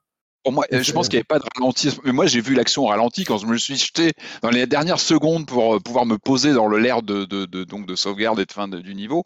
Euh, oui, il y a un côté épique. Euh, ce qui est marrant, c'est le côté synchronisation aussi. C'est important quand on est entre potes comme ça. Il faut vraiment se parler beaucoup, se synchroniser. Euh, moi, dans l'équipe où on, on, était donc avec, euh, avec, avec Corentin, c'est vrai que Marius avait un peu fait les niveaux, donc il nous guidait pas mal sur qu'est-ce qu'on va faire. on va se planquer derrière le bar, il faut tenir. Il y a ce côté vraiment, ouais, de de communication qui est centrale en fait. Mm. Et moi, ce qui m'a vraiment marqué par rapport peut-être à un Left 4 Dead, c'est le, c'est le gigantisme des monstres en fait. C'est le côté, bon, évidemment, les flux à la, à la World War Z, il y a les flux comme ça de monstres, qui, de zombies qui jettent sur nous. Et puis, il y a ces, ces, ces titans colossaux qui font, euh, ouais, comme tu disais, Julie, c'est des, des, des, des, immeubles en mouvement qui se jettent sur nous. Et il y a vraiment un côté impressionnant. Je trouve que même dans, le, dans l'expérience, dans le, euh, c'est un jeu qui, qui, qui impressionne visuellement. Bah, déjà, visuellement, il tient bien la route. C'est un jeu qui est très mm. solide. Je trouve que dans les textures, dans le rendu, il, tient bien la route, notamment sur Next Gen. je passe. Parce qu'en plus, il est, il est cross-platform. C'est pas rien. C'est qu'on peut y jouer sur, euh, sur différentes machines en même temps. A priori, on ça peut vraiment bien croiser. en plus. Franchement, on a fait Xbox, PlayStation, PC, ça marchait nickel. Et ça, c'est un défi, quoi, parce que, bah oui, quand on était sur PC, si je dis pas de bêtises, là, on n'était pas sur les mêmes machines, je crois, et, euh, et ça marche super bien. Et Il y a juste ce euh, petit bémol du son, où on a été obligé de passer par un, Discord, pour, se, pour se coordonner. ça, c'est un peu dommage de ne pas avoir ça entre PC et... Non, mais c'est vrai que c'est euh, très très bien ficelé et ouais les les bah, les missions, mais ça c'est le multijoueur, c'est aussi cette euh, cette capacité comme ça d'un jeu multijoueur en coop. Euh, euh, bah, on s'éclate avant tout quoi. Il y, a, un côté comme ça fédérateur où entre potes, il y a, y, a, y a une dynamique et le jeu, ouais, joue bien là-dessus. C'est vrai que cette mission sur le sur le bateau qu'on fait péter était c'est vraiment bien fait quoi. Et la synchronisation, moi le bar, cette, cette séquence du bar qu'on a ah, la séquence du bar, elle est géniale. Elle est dentelle, elle résume bien le jeu en fait, où vraiment chacun doit tenir son rôle et en même temps il faut être pas, il faut être prêt à improviser si ça dérape. On est comme dans un film de zombies en fait comment je me suis fait pourrir parce que j'avais laissé tomber le côté gauche? Je me suis fait engueuler par Jamais Marius. Jamais laissé tomber le côté gauche. Ah bah oui. Non mais bah, c'était pas de ma faute. Il y avait, il y a, il y a, je suivais un monstre qui allait vers la droite, qui allait attaquer le jukebox, donc j'ai, j'ai, oui, j'ai quitté un peu mon poste de surveillance de, côté gauche. On s'est fait un peu submerger la gueule du coup, et du coup on a un peu perdu. Mais euh, voilà. on a un peu fait notre, notre, euh, stage de cohésion d'équipe comme ça en ligne en fait. Parce qu'en plus le jeu il hésite. Il y a des pièges avec euh, si tu approches trop de, de, groupes d'oiseaux, il te dit bah Patrick a réveillé des groupes d'oiseaux donc ça fait amener des meutes. Il te pointe bien du doigt. Lui là il a pas fait ce qu'il fallait. Bah, ouais ça peut vraiment créer des petites euh, des petites interactions marrantes et entre en même temps, Et en même temps on joue pour ça. On joue pour ces moments où il y en a un qui merde et puis on, on est tous à gueuler et à essayer de, de, de se retrouver, de, de rester tous vivants quoi. C'est ça qui est marrant. Et c'est intéressant parce qu'effectivement, il y a plein de systèmes d'alerte différents. Enfin, genre dans Left 4 Dead, on pensait surtout à la witch, enfin vraiment, où euh, dès qu'on se faisait ah bah, c'était quasi fichu. Là, effectivement, il y a les oiseaux, mais il y a aussi des alarmes de porte sécurisées. Et ça peut arriver que quelqu'un bêtement se dise, je vais ouvrir une porte et paf, ça lance le truc. Euh, donc effectivement, moi j'aime bien ça, en fait, le fait d'avoir euh, des menaces permanentes. Enfin, vraiment, il y a moyen d'être complètement submergé d'ennemis, déjà qu'il y en a beaucoup à la base. Et euh, j'aime beaucoup ça, en fait, ce côté où on jette le blâme sur quelqu'un d'autre en permanence, où on est nous-mêmes la personne qui a déclenché le truc. Et j'aime bien aussi ces moments de tension où, en fait, où on arrive dans une zone où on voit effectivement que ça va être une énorme arène. Il y a des fils barbelés de partout, donc on a ouais, des cocktails Molotov et on sait qu'il va se passer euh, une sorte de. Enfin, qu'on va devoir tenir son, son siège. Et j'aime beaucoup euh, ces séquences-là Bah, Ah, et de plus. était dur euh, ce passage-là. Je- Quand tu parles Ouais. des barbelés, ouais. Ah, le, je me souviens, les barbelés, on a passé énormément de temps dessus, Ouais. où on, s'est, on faisait vraiment des, des plans de stratège de guerre. On se disait, ok, toi, tu vas prendre le côté gauche avec les fils barbelés, etc. Et bien sûr, ça se déroule jamais comme prévu. Mais euh, il y a toujours quelqu'un qui balance un molotov et qui brûle la moitié de l'équipe. Mais euh, ça fait partie du charme du truc, quoi. Et ça, euh, j'aime beaucoup. Et je trouve que les missions, ils arrivent quand même à, à se diversifier. Ça exige toujours une Mhm. certaine coordination, mais euh, t'as. Le level design est cool. hein. euh, Ouais, le je trouve ça vraiment bien fichu. fichu. Et le tempo est dingue, enfin, vraiment. Ouais, c'est joueurs, euh, s'il y en a un qui tombe, euh, les autres peuvent venir le soigner. Tant que tant qu'il y a un joueur qui est debout, en fait, il peut encore potentiellement sauver les autres, les, les soigner, même si ça devient très tendu évidemment. Mais le, Et Il y a des voilà, moments de le tension but, formidables. Quand t'es le joueur, le seul joueur debout et que t'as tous les autres à terre et que t'as une horde de zombies et tu te dis, ok, tout le monde tu peux moi. encore, tu peux encore être le héros de la partie. Ça peut arriver, c'est- Mhm. potentiellement. C'est rare, mais ça peut arriver. Et en plus des blessures, il y a ce mécanisme des traumatismes Ah qui oui, fait que aussi, si ouais. on a été blessé par euh, des créatures qui sont vraiment mastoc, Les on peut revenir, mais avec une vie euh, maximale qui est réduite. Et ça crée vraiment des tensions. Enfin, il y a des moments où on était quatre, il y en avait deux qui avaient une barre de vie qui était au quart. Et du coup, il faut qu'ils soient derrière, on trouve les moyens. Enfin, et en fait, on se fait avoir par, un- par une zone où on pensait juste que ça allait être cool et, et pas du tout. Enfin, c'est vraiment très très chouette quoi. ça. Ce que je trouve très impressionnant, c'est euh, de la part de, de- du jeu euh, et des créateurs, enfin qui sont arrivés à ça, c'est tu sens qu'il y a, euh, ils ont en tête le fun tout le temps. mais du fun, du fun de jeux vidéo, c'est-à-dire du fun lié à de la tension, du fun lié à de l'adrénaline, du fun lié à, à, à- à- à trop de choses qui se passent à l'écran. Et il y a vraiment cette concentration. Ils se, ils, ils font un focus et, ils- et ils s'en tiennent là. Enfin, ils s'en tiennent là, c'est-à-dire que, eh ben, ça, ça, ça a toujours, il n'y a pas d'ennui. Enfin, en tout cas, moi, je- sur les- la, la séance de jeu, On a eu du mal à s'arrêter d'ailleurs. hein. On a eu du mal Ah, à se dire bon, il est une heure t'as du envie matin. on retourner, quoi. Une fois que t'as tes quatre amis, tu dis, ok, on bouge plus. Ouais, t'as Ouais, envie ouais. de, réessayer, même quand, y en a un- quand on se plante, t'as envie de réessayer. Tu dis bon, bah il y en a un qui a merdé à tel moment, ou bon, bah, on va faire autrement. T'as tout le temps envie d'y retourner. Ça, c'est bon signe. C'est très En bon. termes Ouais, de rythme, c'est marrant. re- J'ai j'ai regardé rapidement le, le Twitch qu'on avait fait. Et il se passe quasiment une heure entre le moment où il y en a un qui dit genre euh, bon Ah oui. moi il va falloir que j'arrête, il est un peu tard, et le moment où on arrête pour de vrai, parce que ça serait dommage d'arrêter avant d'avoir fini ce truc-là. Et puis juste après, il dit ah mais quand même là il nous reste un continu, ce serait dommage de pas Oui, l'utiliser. voilà. du coup, Continue. Le coup on avance, on avance. Eh oui, c'est clair. Ouais, c'est vraiment un contre-cœur que tu le quittes ce jeu. Enfin, vraiment, Ouais. moi j'ai souvent envie d'y retourner. euh, et comme tu l'as dit, le plus compliqué c'est de réunir euh, suffisamment de gens pour, parce qu'effectivement, euh, jouer avec des bots, ça a pas du tout la même saveur, quoi. C'est ultra agréable j'ai- j'aimerais vraiment le finir, quoi. Ah ouais, moi aussi, mais moi, je, je, honnêtement, j'ai envie d'y retourner après. hein. J'ai envie d'y rejouer avec vous après. Euh, L'émission, quoi, c'est Ma- dire. Marius, point- Marius, t'as vraiment l'espoir, par exemple, parce que il y a le finir et le finir. C'est-à-dire que là où c'est aussi vachement bien pensé, moi, je- ça a été une découverte et vraiment, j'ai trouvé ça très très bien pensé. C'est que, comme tu l'as dit, euh, Julie, il y a une 30 scénarios, c'est ça? Enfin, il y a 30. Ouais, euh, c'est ça, genre 33 il y a 30 missions. 33 missions, donc 33 niveaux, sachant que les niveaux, c'est pas, euh, c'est pas deux minutes, quoi. C'est c'est des vrais, c'est des, des vrais niveaux. Et, euh, et donc, pour finir une partie, il faut faire les 33 niveaux en one shot. En fait, c'est ça. C'est euh, et Non, parce là- que là, quand, quand tu reprends, tu reprends là où t'as là où t'as fini. Ouais, tu Oui. C'est quand même euh, sauvegardé la progression. Ouais, Oui, ouais, voilà, la, la- la progression est sauvegardée, tu peux reprendre effectivement euh, là, là, là où tu as terminé. Mais campagne. euh, il y, a, y a- y a ce côté-là où c'est un peu un échec. C'est-à-dire que si tu Mm. euh, dépenses tes deux conti- enfin, ton continue et que tu meurs deux fois, c'est que dans l'idée, euh, arriver Ah, au bout tu- du tu jeu, c'est finir, euh, c'est finir le, scénario avec, tout- avec, avec toutes ces cartes qu'on a gagnées, avec toutes les améliorations et, et- et tout ce genre de choses. Ce qui, moi, me semble, sachant que la première fois qu'on a joué, on, a déjà, on est déjà tous morts au niveau 1-1. Quoi. Donc, euh, au premier niveau ouais. de l'acte 1. Donc, euh, c'était, euh, autant vous dire qu'on on partait mal.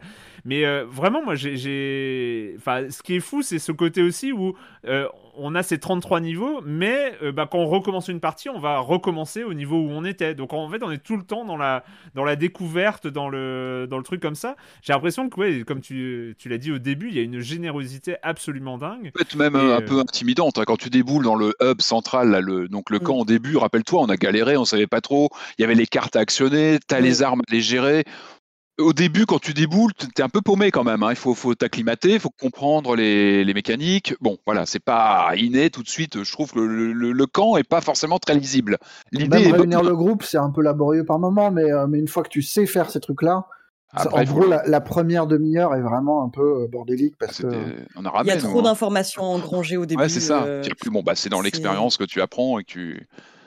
Mais euh, en fait, c'est ça. Je trouve, j'ai l'impression qu'on retrouve vraiment le plaisir de jeu de Left 4 Dead avec donc le système de cartes en plus et après bah, quelques ajouts un peu plus dans l'air du temps. Enfin, par exemple, la possibilité de pinguer des, objets. Une fonctionnalité que Marius maîtrise très bien d'ailleurs, je tiens à le dire. tu peux donc à chaque fois que tu vois un objet typiquement une armoire à pharmacie, euh, tu peux le signaler à tes coéquipiers.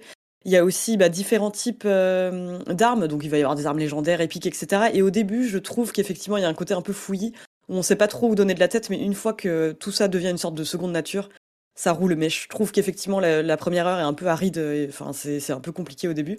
Mais pourtant, ça se voit qu'ils ont essayé de rendre le jeu plus lisible, notamment depuis la période de bêta fermée, qui était... Euh, qui m'avait laissé un peu sceptique, c'est les, les, infectés, pardon, les infestés spéciaux sont indiqués en rouge, donc on peut quand même avoir une idée euh, d'où ils sont, enfin de où concentrer ses tirs. Il y, a, eu des efforts de fait, mais voilà, il n'empêche que le début est un peu, euh, un peu dur. Et après, c'est que du fun pour moi. Quoi.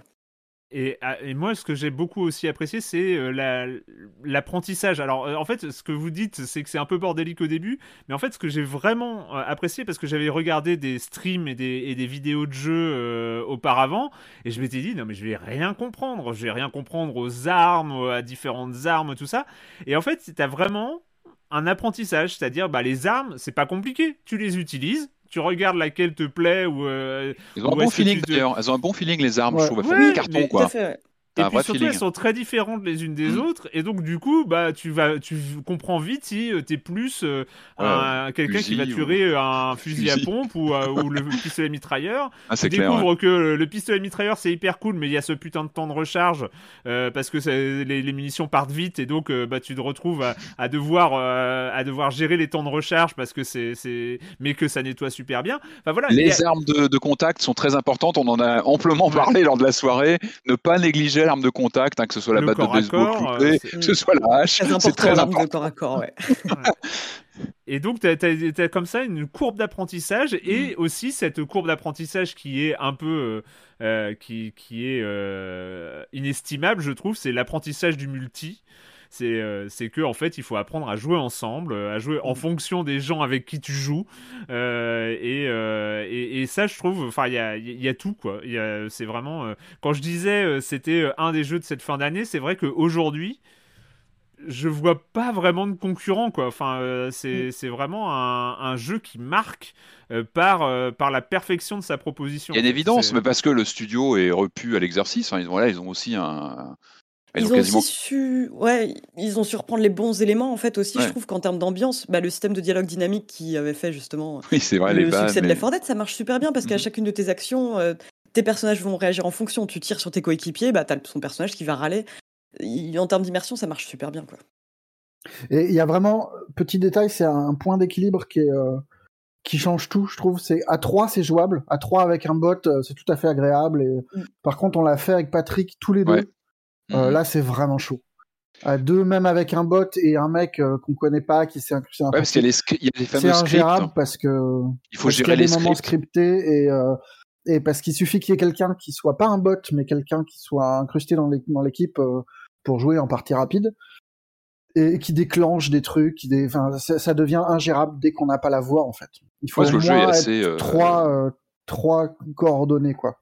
Il faut bien s'entendre, il faut bien. L'idéal, hein, après, bon, euh, après, tu peux bien tomber sur un joueur à qui tu vas bien matcher, mais je pense que c'est vraiment l'idéal, c'est jouer avec des potes avec qui voilà, on peut discuter en direct et, euh, et puis bien synchroniser. Encore une fois, c'est la synchronisation qui est importante. Euh, l'improvisation, mais l'improvisation à plusieurs, gérer les situations de crise, les trucs inattendus. Moi, adoré, c'est tout bête, mais les passages où il fallait trimballer des, des valises vers le fond du niveau, c'était la panique totale, quoi, où on lâchait les valises. Mince, tu l'as mis où Enfin, voilà, c'est des c'est des scènes qu'on a vécues, euh, bah, qui restent en mémoire. C'est génial, vraiment. C'est vraiment cool. Ouais. Ouais, et puis c'est vrai que c'est plus rigolo de s'engueuler, enfin pas de s'engueuler, mais de, se faire des reproches entre amis. Tu, tu, peux pas te permettre ça avec quelqu'un que tu connais pas.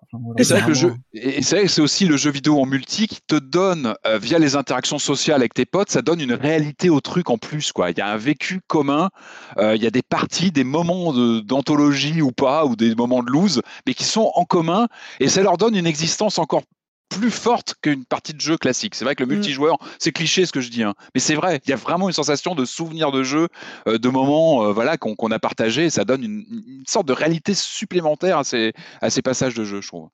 Puis surtout qu'en plus, enfin comment dire, la rejouabilité du jeu compte aussi beaucoup sur les modes de difficulté différents. Et autant c'est agréable de tout découvrir, enfin agréable, de tout faire en mode recrue euh, dans un premier temps. Moi, j'ai essayé un peu plus tard sur les niveaux que je maîtrisais un peu plus où là, bah, c'est vraiment, euh, vraiment ultra stressant. Quoi. Quand tu arrives dans la, scène du refuge, rien qu'en mode vétéran, euh, t'es ultra soulagé. Tu te dis, mais c'est dingue, comment j'ai réussi à passer ça. Quoi. Donc je pense qu'effectivement, euh, c'est intéressant, mais le problème, c'est ça, c'est qu'il faut encore avoir des amis pour se coordonner parce que c'est beaucoup plus difficile. Quoi. Je pense que là, pour le coup, il doit falloir maîtriser les cartes et, et mm. son deck, et parce que mm. Mais je suis le seul à pas l'avoir vu arriver ce jeu ou c'était vraiment un jeu surprise à la GTA 3 de l'époque? Enfin, je sais pas, je l'ai pas vu arriver moi. Julie, tu l'avais eu en, version, tu l'avais un peu testé avant en version. Ça. Euh, en juin et bah justement le feeling n'était pas le même. J'avais vraiment l'impression de ouais de rentrer dans les zombies comme dans du beurre. Enfin. Euh, les cartes, pour le coup, j'avais pas du tout exploité ça, donc j'étais passé complètement à côté d'une partie euh, du gameplay. C'est en tout cas ouais, j'étais sortie un peu craintive euh, sur euh, l'équilibrage global et puis l'intérêt du truc. Hein. Et en fait, là, en y jouant euh, avec avec des gens, bah, enfin, c'est vraiment autre chose quoi. énorme, énorme carton, énorme réussite que euh, ce Back 4 Blood, euh, donc euh, disponible sur PC et console, disponible en crossplay, c'est-à-dire que si vous n'avez pas la même console, si vous avez un PC, vos copains des consoles, enfin voilà, il y, a, y a cette possibilité de tous jouer ensemble de manière relativement simple. On y est arrivé, donc normalement ça, ça, devrait, ça devrait qu'on Les bidas aussi dans son joue, ils sont arrivés, donc c'est Ça, il suffit d'avoir un ID d'utilisateur de, faire des invitations et de mettre tout le monde dans un groupe et, ça passe. Et j'étais euh, surpris aussi de voir que, a priori, le jeu PC qui est quand même plus, euh, plus efficace et euh, se marie bien avec un jeu, un jeu au pad en fait. il n'y avait pas des mm. différences de niveau de dingue. Non entre nous quoi. Ça c'est du réglage, ouais, ça c'est clair que tu sens que ça t'est pensé quoi. Justement l'équilibrage c'est super important. Et donc euh, là pour le coup, euh, encore une fois très très très emballé par la par la proposition. Après, euh, oui, on va pas le répéter assez, mais c'est vrai qu'il faut juste pouvoir s'organiser avec des sessions de jeu, avec avec des, des, connaissances. Mais mais pour le coup, très très belle réussite que ce Back for Blood pour maraver des zombies à la chaîne. Et petit conseil de, de noob que je me suis pris, c'est il est pas toujours nécessaire de buter tous les zombies. On peut aussi courir, on peut aussi mmh. s'enfuir, parce que des fois c'est le but aussi. Hein. Euh, ah oui, oui, oui. Euh, il y a une fois où je voulais. Il y a toujours, dans les équipes de, en coop, il y a toujours ce gars qui est le premier dans la safe room, tu sais, qui est là, bon, je vous attends les gars, alors que C'est ça, on peut rester groupé, rester groupé comme dans les films, il faut jamais se séparer, parce que dès qu'il y en a un qui est séparé, c'est... Oui, si vous partez en courant, dites-le aux autres. Ouais, il faut tout de suite se parler, parce que... Ou c'est, parce que moi, je, c'est pas bien de rester derrière tout seul. Euh, Back 4 Blood, euh, voilà, on a terminé avec Back 4 Blood. Euh, comme d'habitude, je l'annonce. Euh, bah, s'il y a de la pub, c'est maintenant. Ever catch yourself eating the same flavorless dinner three days in a row? Dreaming of something better? Well, HelloFresh is your guilt-free dream come true, baby. It's me, Kiki Palmer. Let's wake up those taste buds with hot, juicy pecan crusted chicken or garlic butter shrimp scampi. Mm. Hello Fresh. Stop dreaming of all the delicious possibilities and dig in at HelloFresh.com. Let's get this dinner party started.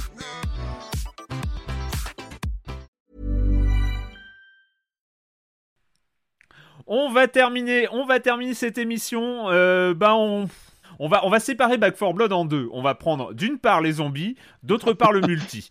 Euh, donc euh, d'abord, on va prendre les zombies et avec une proposition très classique, d'après ce que j'ai compris, on mhm. est sur du survival horreur comme dans les livres, euh, comme dans la recette de cuisine du survival horror en quatre étapes, et ça s'appelle Tormented Souls. Something strange is happening.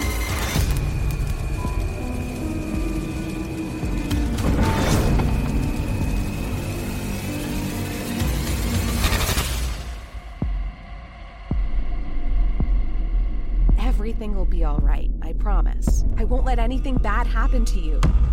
Tormented Souls, donc comme comme je l'ai dit, mais c'est parce que tu m'as un peu expliqué le truc, Patrick. On est sur de, du, comme dans comme dans la recette quoi c'est c'est comme, dans l'ancienne du survival euh, next gen mais imaginé en 1998 en gros pour faire simple euh, alors Tormented Soul moi j'adore vraiment moi c'est mon coup de cœur là de ces, ces derniers jours dernières semaines vraiment euh. Alors c'est un un jeu qui a été signé par un studio chilien euh, Dual Effect qui travaille avec Abstract Digital c'est édité par P-Cube qui est assez habitué aux jeux comme ça de niche notamment aux jeux japonais je crois principalement mais là donc on est sur un jeu d'un studio chilien. Euh, voilà, l'idée c'est on, va se replonger dans, dans un survival à l'ancienne avec des caméras fixes, en tout cas avec des points de vue fixes, avec parfois la caméra qui va bouger, mais avec, vous savez, ces angles de caméra qui sont posés à différents endroits. Euh, on, on, incarne ici Caroline Walker, donc une, une, jeune femme qui reçoit une lettre mystérieuse avec les, euh, comment dire, qui, qui, qui va l'inviter à, à, se rendre dans un manoir qui a été à un moment retransformé en hôpital, euh, en sanatorium glauque. Tout ça est tombé en désuétude, en, en, comment dire, en ruine. Euh, ça s'appelle Winter Lake, l'endroit. Ah ils ont, ils ont euh, juste petite parenthèse, ils ont lâché l'idée de toute originalité. Hein. On est d'accord. Ah mais c'est pas le but. ah ouais, on n'est pas là pour ça. Attention. Mais justement, c'est aussi pour ça que c'est bon. Deux phrases, t'as résumé vraiment, enfin, l'hommage assumé. C'est une jeune femme qui reçoit une lettre, donc on est dans Silent Hill et qui l'invite dans un manoir et là on est dans Resident Evil. avec euh, bah, avec des, des, des, monstres et tout ce qu'il faut.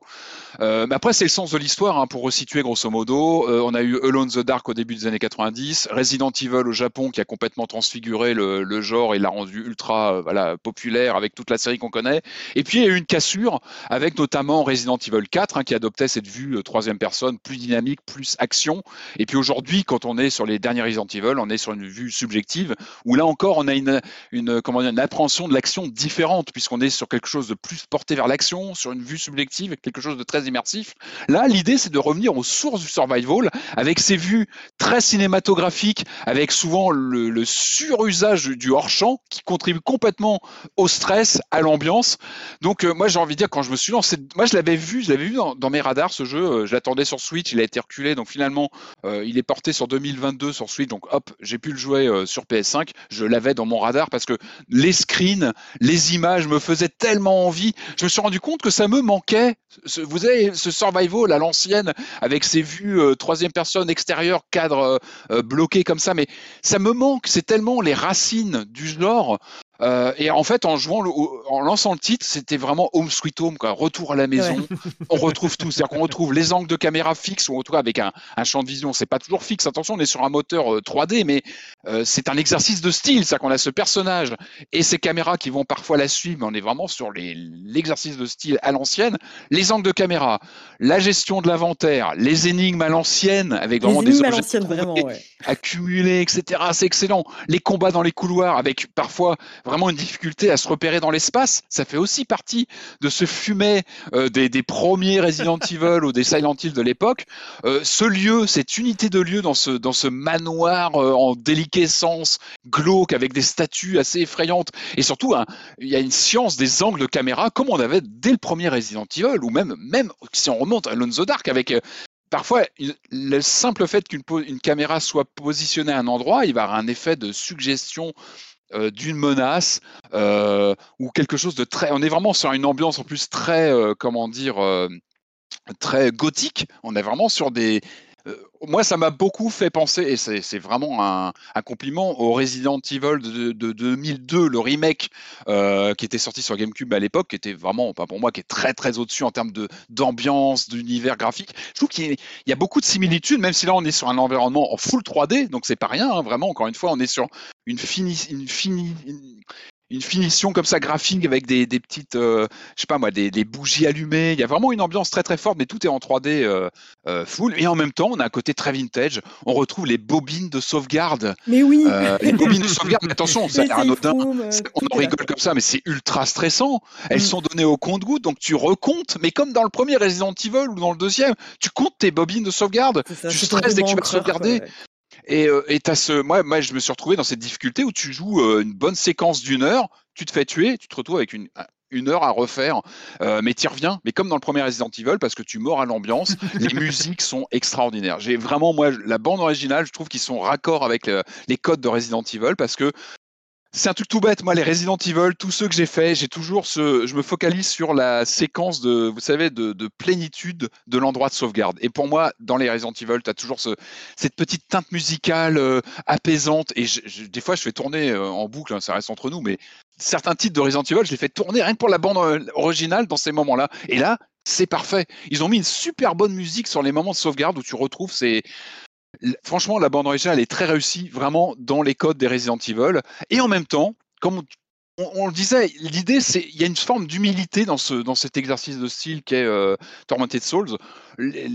C'est un petit studio, a priori. Ils n'ont pas eu envie de refaire la, formule. Eux, ils sont là pour dire on va euh, prêter allégeance à ce genre, on va le revigorer en 2021, mais avec les codes de l'époque, mais évidemment que la technologie d'aujourd'hui, encore une fois, les, les, graphismes tiennent vraiment la route, c'est d'une très bonne qualité en termes de comment dire, l'héritage est clair et net. Hein. On a l'interface de Resident Evil, clairement, avec le, menu, avec vous savez les, les, voilà les objets qu'on. Hein.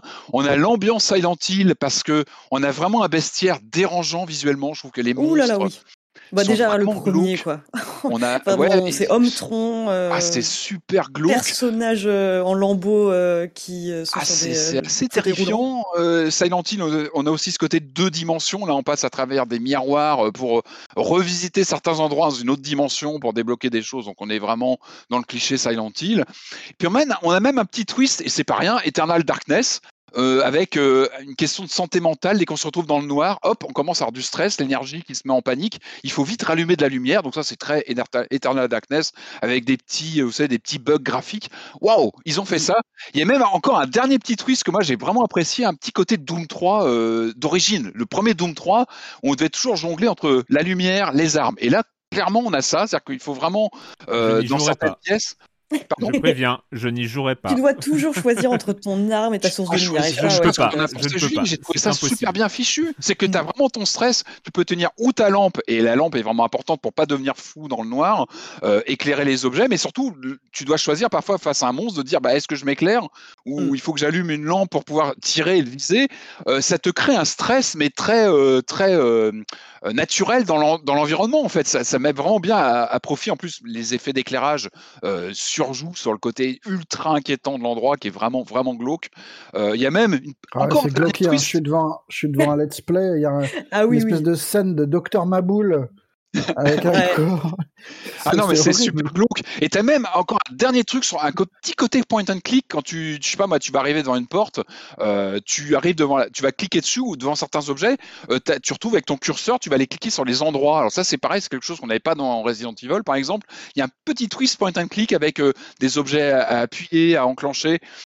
Ce qui est génial, je trouve, c'est que ils ont voulu comme ça convoquer plein d'influences assez mythiques et en même temps ils n'ont pas essayé de nous abrutir avec un lore trop grand, c'est-à-dire qu'on a une héroïne, on va, on va croiser un prêtre un peu chelou, euh, qui, est assez bizarre. Euh, il y a quelques monstres. En fait, ils ont, ils ont eu l'intelligence, je trouve, de, réduire la voilure et de concentrer l'expérience sur quelques heures, mais bien maîtrisées. Euh, ils n'ont pas essayé de casser le moule. Ils le, ils le convoquent, ils s'amusent avec. voilà, ça reste très humble, mais bien fichu, bien ficelé. alors, Bon, je vais conclure là-dessus, mais j'avoue que j'ai eu peur au début. C'est vrai que l'héroïne, elle a un look très bizarre, très années 90, un peu bizarre. Euh, tu, tu Avec un petit nœud derrière sa robe. Alors moi, je pense que je pense que c'est un clin d'œil Project Zero, mais qui, est, qui est pas. En fait, ça fait un peu tâche. C'est dommage parce que le look de l'héroïne est un peu, euh, tu vois, ça fait. En plus, tu, commences, tu lances le jeu, tu as une séquence où elle est dans, le plus simple appareil, tu dis oula, mais où j'ai mis les pieds? Qu'est-ce qui se passe là? Et en fait, très très vite, tu oublies. En fait, tu sens que cette héroïne, elle est là, mais finalement, euh, elle est tellement contrebalancée euh, par le, côté angoissant du bestiaire qui est vraiment ah, vraiment dérangeant de look voilà, ça, ça marche plutôt bien. Après, en termes de gameplay, tu as une certaine, euh, évidemment, rigidité. C'est aussi, on vient pour ça. C'est-à-dire qu'on retrouve cette, cette, cette, austérité du gameplay de l'époque. D'ailleurs, tu peux choisir de jouer avec le, ou bien stick analogique pour un certain confort euh, moderne, ou alors jouer en mode tank mode tank, c'est-à-dire que tu prends ta manette et tu prends ta croix directionnelle à l'ancienne. Et là, là c'est vraiment dur. Et puis bon, très bien, tu, tu, restes sur l'analogique. Moi, j'ai un petit bémol sur le côté dodge. Il y a un côté dodge, genre des combats. Les combats sont un peu raides, sont pas toujours très confortables, mais ça fait aussi partie. On va dire que ça fait partie de l'expérience aussi de mm. jeu. Hein. Même dans Resident Evil, c'était pas très confort. Là, il y a un côté dodge pour éviter qui ne marche pas très bien. J'ai pas trouvé ça très très réussi. Wow, mais sinon, bon sang, moi, plastiquement, euh, en termes d'ambiance, en termes de, de, bah, rejouer avec ça, ça m'a manqué. Ça m'a manqué depuis toutes ces années, vraiment. Julie, tu as pu y toucher un petit peu? J'ai pu y jouer, enfin seulement, euh, vraiment seulement le début, quoi, la première heure et demie, quoi, on va dire, sur les 9 heures, parce qu'apparemment c'est quand même euh, assez solide en termes de durée de vie, quoi. Pour ouais, puis beaucoup d'allers-retours, hein, beaucoup d'allers-retours à l'ancienne. Ouais, c'est ça. Et alors, bah, je suis complètement d'accord avec toi dans le sens où euh, c'est clairement, euh, enfin, une lettre d'amour au genre. Euh, il y a des éléments que j'étais ultra contente de retrouver. Enfin, c'est étant, bah, comme toi, hein, très attaché à Resident Evil et Silent Hill, j'avais l'impression d'être à la maison, effectivement. Après, là où je suis un peu divisée, c'est que à la fois, bah, moi, je suis contente de retrouver cette austérité du gameplay dont tu parlais parce que c'est des choses, enfin, le coup de la caméra fixe, ça contribue à des moments de tension énormes. Hein. Il y a des moments où tu vois ton personnage en train de viser et t'arrives même pas à savoir si le clou, parce que tu une espèce de pistolet à clou, euh, va arriver. Donc tu peux juste dépendre du design sonore pour savoir si tu as atteint ta cible.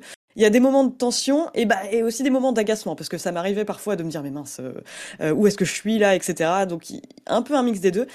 Moi, je trouve ça très intéressant, effectivement, bah, ce côté Eternal Darkness ou Amnesia, enfin, de vraiment devoir choisir, enfin, devoir rester dans la lumière euh, et de devoir faire des choix, quoi, de devoir choisir est-ce que je garde mon briquet ou est-ce que mm. je garde mon arme, sachant que là potentiellement je vais croiser euh, un homme tronc qui va me sauter dessus. c'est hein. en termes de tension et d'ambiance, c'est ultra maîtrisé, ça marche très bien. Il y a juste un truc que je pourrais lui reprocher, c'est euh, j'ai eu du mal à me défaire de l'idée que ça semble être un jeu qui est très taillé pour les PC. Enfin, rien que la manière de, moi j'y jouais bah, du coup sur PS5, mais la manière en fait d'interagir avec les objets qu'on trouve, c'est on va déplacer un curseur sur l'objet, etc. Il y a un côté effectivement très point and click qui parfois euh, peut être un peu pénible et encore ça c'est vraiment un, mini bémol. Hein.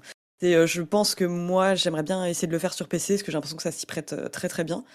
L'autre truc c'est juste que bah alors on a les codes à l'ancienne mais on a on a l'interface à l'ancienne et alors un truc que je reproche c'est qu'entre temps il y a eu un, truc que j'ai trouvé ultra bien dans les remakes des, des Residentes c'est bah, le fait de nous mettre une map où on voit clairement où on est, où on voit quelles salles sont explorées, euh, lesquelles, euh, dans lesquelles il faut revenir. Là, c'est pas du tout le cas. Il y a des salles rouges et vertes. Et en fait, ça veut rien dire. C'est en gros, euh, c'est très bizarre. Les couloirs sont verts et les salles plutôt à l'intérieur de la carte vont être rouges. Mais moi, du coup, ça m'a un peu pris la tête au début où je me disais, mais qu'est-ce que j'ai loupé dans cette salle, etc. Et ça, effectivement, c'est un truc que je trouve plutôt contre-intuitif aujourd'hui. C'est, hmm disons que voilà, il y a la bonne, je, vais, vous faire un sketch des inconnus, mais il y a la bonne contre-intuitivité, il y a la mauvaise contre-intuitivité. Au sens où la, bonne pour moi, c'est celle qui contribue à une forme de, tension, de malaise. Euh, le fait effectivement de devoir aller dans son interface pour choisir les objets euh, qui sont classés en plus par ressources, euh, etc. il y a trois onglets, ouais. Bah, ça, ça marche plutôt bien, mais par contre, le coup de la carte qui effectivement est pas intuitif du tout, ça apporte pas grand chose à mon sens. Donc effectivement, oui, il y a beaucoup d'allers-retours, etc. Mais j'aurais aimé qu'il y ait euh, quand même cet ajout un peu des jeux, cette touche de modernité. Mais sur le reste, franchement, euh, je trouve que, oui, en termes d'ambiance, c'est assez exceptionnel. La BO est super chouette. Elle, est vraiment très très bien la BO, mm. sincèrement. Euh, c'est pas rien de passer après. difficile. ouais, ouais. Il y a des énigmes qui sont pas toujours très claires. Moi, il y a un truc où j'avais séché. En fait, il fallait tourner trois fois autour d'un. J'ai trouvé que c'était pas très voilà, il y a eu des moments où vraiment j'ai séché sur des, des énigmes qui étaient plus ou mm. moins limpides. Après, au moins ils sont tentés. Il y a vraiment des, des, des, des passages assez, euh, assez réussis. Moi, j'ai envie de dire, il y, a, il y, a, aussi un très bon usage du sound design. Bah, je trouve que des fois, tu arrives dans une pièce où ils vont surjouer avec le hors-champ et tu vas savoir si un ennemi est là juste au son et le son, l'espèce de bruit métallique bizarre de ces monstres qui hantent l'endroit est super stressant. Quand tu arrives dans une pièce, tu dis est-ce qu'ils sont là? Et t'entends le bling bling bling et c'est super super flippant. Je trouve que puis moi, il y, a ces effets d'ombre, etc., qui sont assez bien gérés. Moi, j'ai envie de dire, un jeu qui arrive à me faire peur juste avec mon ombre, c'est qu'il a réussi un truc. Et j'ai eu, j'ai eu des moments d'angoisse en allant dans une pièce, en voyant juste l'ombre de mon briquet qui, qui, projetait un. Et là, j'ai ouais, bon, ils ont réussi un truc. Ils ont réussi un truc parce que je suis en stress, parce que. Euh, et puis je trouve que l'endroit, bah, ça, c'est les bons euh, jeux du genre. C'est au début, tu es dans l'inconnu, et puis peu à peu, tu te l'appropries. Euh, tu flingues tous les ennemis qui sont là, et puis peu à peu, tu n'es pas chez toi, mais tu maîtrises l'endroit. Et ça, je trouve que euh, ils ont vraiment réussi à faire. Je suis d'accord sur les cartes, elles sont illisibles. Moi, à la limite, j'ai fait 100. J'ai vraiment fait, euh, tu vois, au souvenir, mm. euh, pour me déplacer, même si c'est jamais très facile dans ces jeux avec des, des caméras fixes, de vraiment se repérer en l'espace. On se crée une sorte de géographie euh, bizarre à soi. Mais euh, finalement, j'ai joué comme ça sans les cartes. Les cartes, je les ai presque complètement euh, dépassées. Et mais ouais, mais quel vraiment, c'est vraiment chouette. Moi, je trouve que c'est une super surprise. Ils ont réussi leur pari en fait. Je trouve que vraiment. Mm. puis encore une fois, visuellement, moi sur PS5, je trouve qu'il y a les décors sont super fins. Je sais pas ce que tu en as pensé. Les, les oui, je suis d'accord. Ah, il y a vraiment une recherche. Autant le personnage principal pose problème dans son look, dans son même les polygones. Enfin, on sent qu'elle est pas très très bien faite. Tu vois, même le, le, le visage. Par contre, le, décor. Et pour moi, ce sont aussi des jeux de décor, quoi. Donc, euh, je crois qu'il y a une démo Steam, si vous voulez essayer. On peut faire une oui, démo, il y a une Steam. démo Steam ouais. Ça peut être une bonne occasion. Après, Sinon, euh, euh... c'est, enfin, ça s'adresse clairement à un public très identifié. Enfin, ça va être des gens comme euh, Patrick ou moi. Euh, ça m'a fait penser un peu à Daimer, tu vois. Je sais pas si tu te Ouais. souviens, qui était ce grand hommage à. Alors oui, mais justement, moi qui me posait pas mal de problèmes parce qu'il avait essayé de reprendre les codes de RE4, on en avait parlé, il y avait plein de choses Mm. qui coinçaient.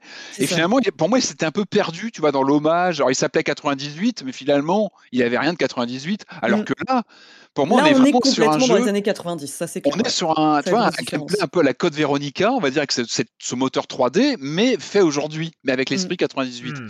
Il est là le vrai euh, jeu de 98, mais euh, en 2021. Et, et ça marche bien. Vraiment, encore une fois, moi, c'est une super Mm. surprise. Je le recommande. En plus, il est vendu pas très cher du tout. C'est Voilà. 20 euros, je crois. C'est 20 euros des ce qui, est- ce, qui, ce qui est quand même un prix euh, assez intéressant pour Ah ce bah, genre de clair. proposition. Ah, c'est clair, il doit être à 35 en, en physique sur PS5. Enfin, allez-y, franchement, si, si c'est un genre qui vous plaît, euh, voilà, c'est une, vraiment, c'est, c'est, c'est, c'est une excellente surprise. Moi, je le recommande euh, chaudement. On a fait les zombies ou assimilés. Hein. euh, je, mets- je- je suis désolé, je suis un peu. Je, je mets tout ça dans un grand ouais. sac. euh, les hommes troncs euh, qui te sautent dessus, je mets ça dans la catégorie vague et très grande des zombies euh, ou des infestés spéciaux. Hein, voilà. Mais on a fait cette partie-là. Maintenant, on va faire l'aspect multi. Celui-là est sorti il y a un peu plus longtemps. Ça fait longtemps qu'il est plus ou moins dans le programme des émissions. Est-ce qu'on le fait cette semaine Est-ce qu'on le fait la semaine suivante Etc. Mais il y a un moment où il faut se lancer, même si c'est un peu bizarre de parler d'un jeu multi alors que t'es toute seule, Julie. Hein. Euh, c'est pour le coup, on va te faire confiance. Nous, on n'a pas essayé, mais c'est la version, euh, c'est la version Aliens de la proposition avec Aliens Fireteam Elite.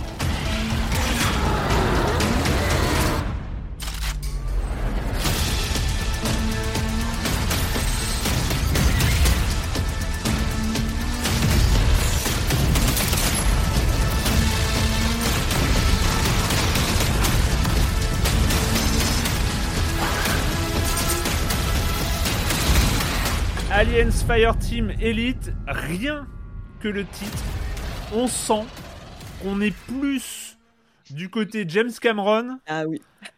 que du côté du premier Alien. Ridley Scott. Ah, c'est clair. Ouais, ouais, là, on n'est pas du tout chez Ridley Scott. On est clairement euh, chez Cameron, quoi. C'est. euh, Mais moi, justement, faut, faut que je vous parle d'un grand drame que j'ai euh, dans ma vie. Justement, c'est à chaque fois qu'un jeu Alien sort de constater que c'est pas Alien Isolation. Voilà, c'est un grand problème que j'ai. Et d'ailleurs, bah, je vais vous rediriger vers un article de Patrick qui était hyper intéressant sur les différents jeux Alien.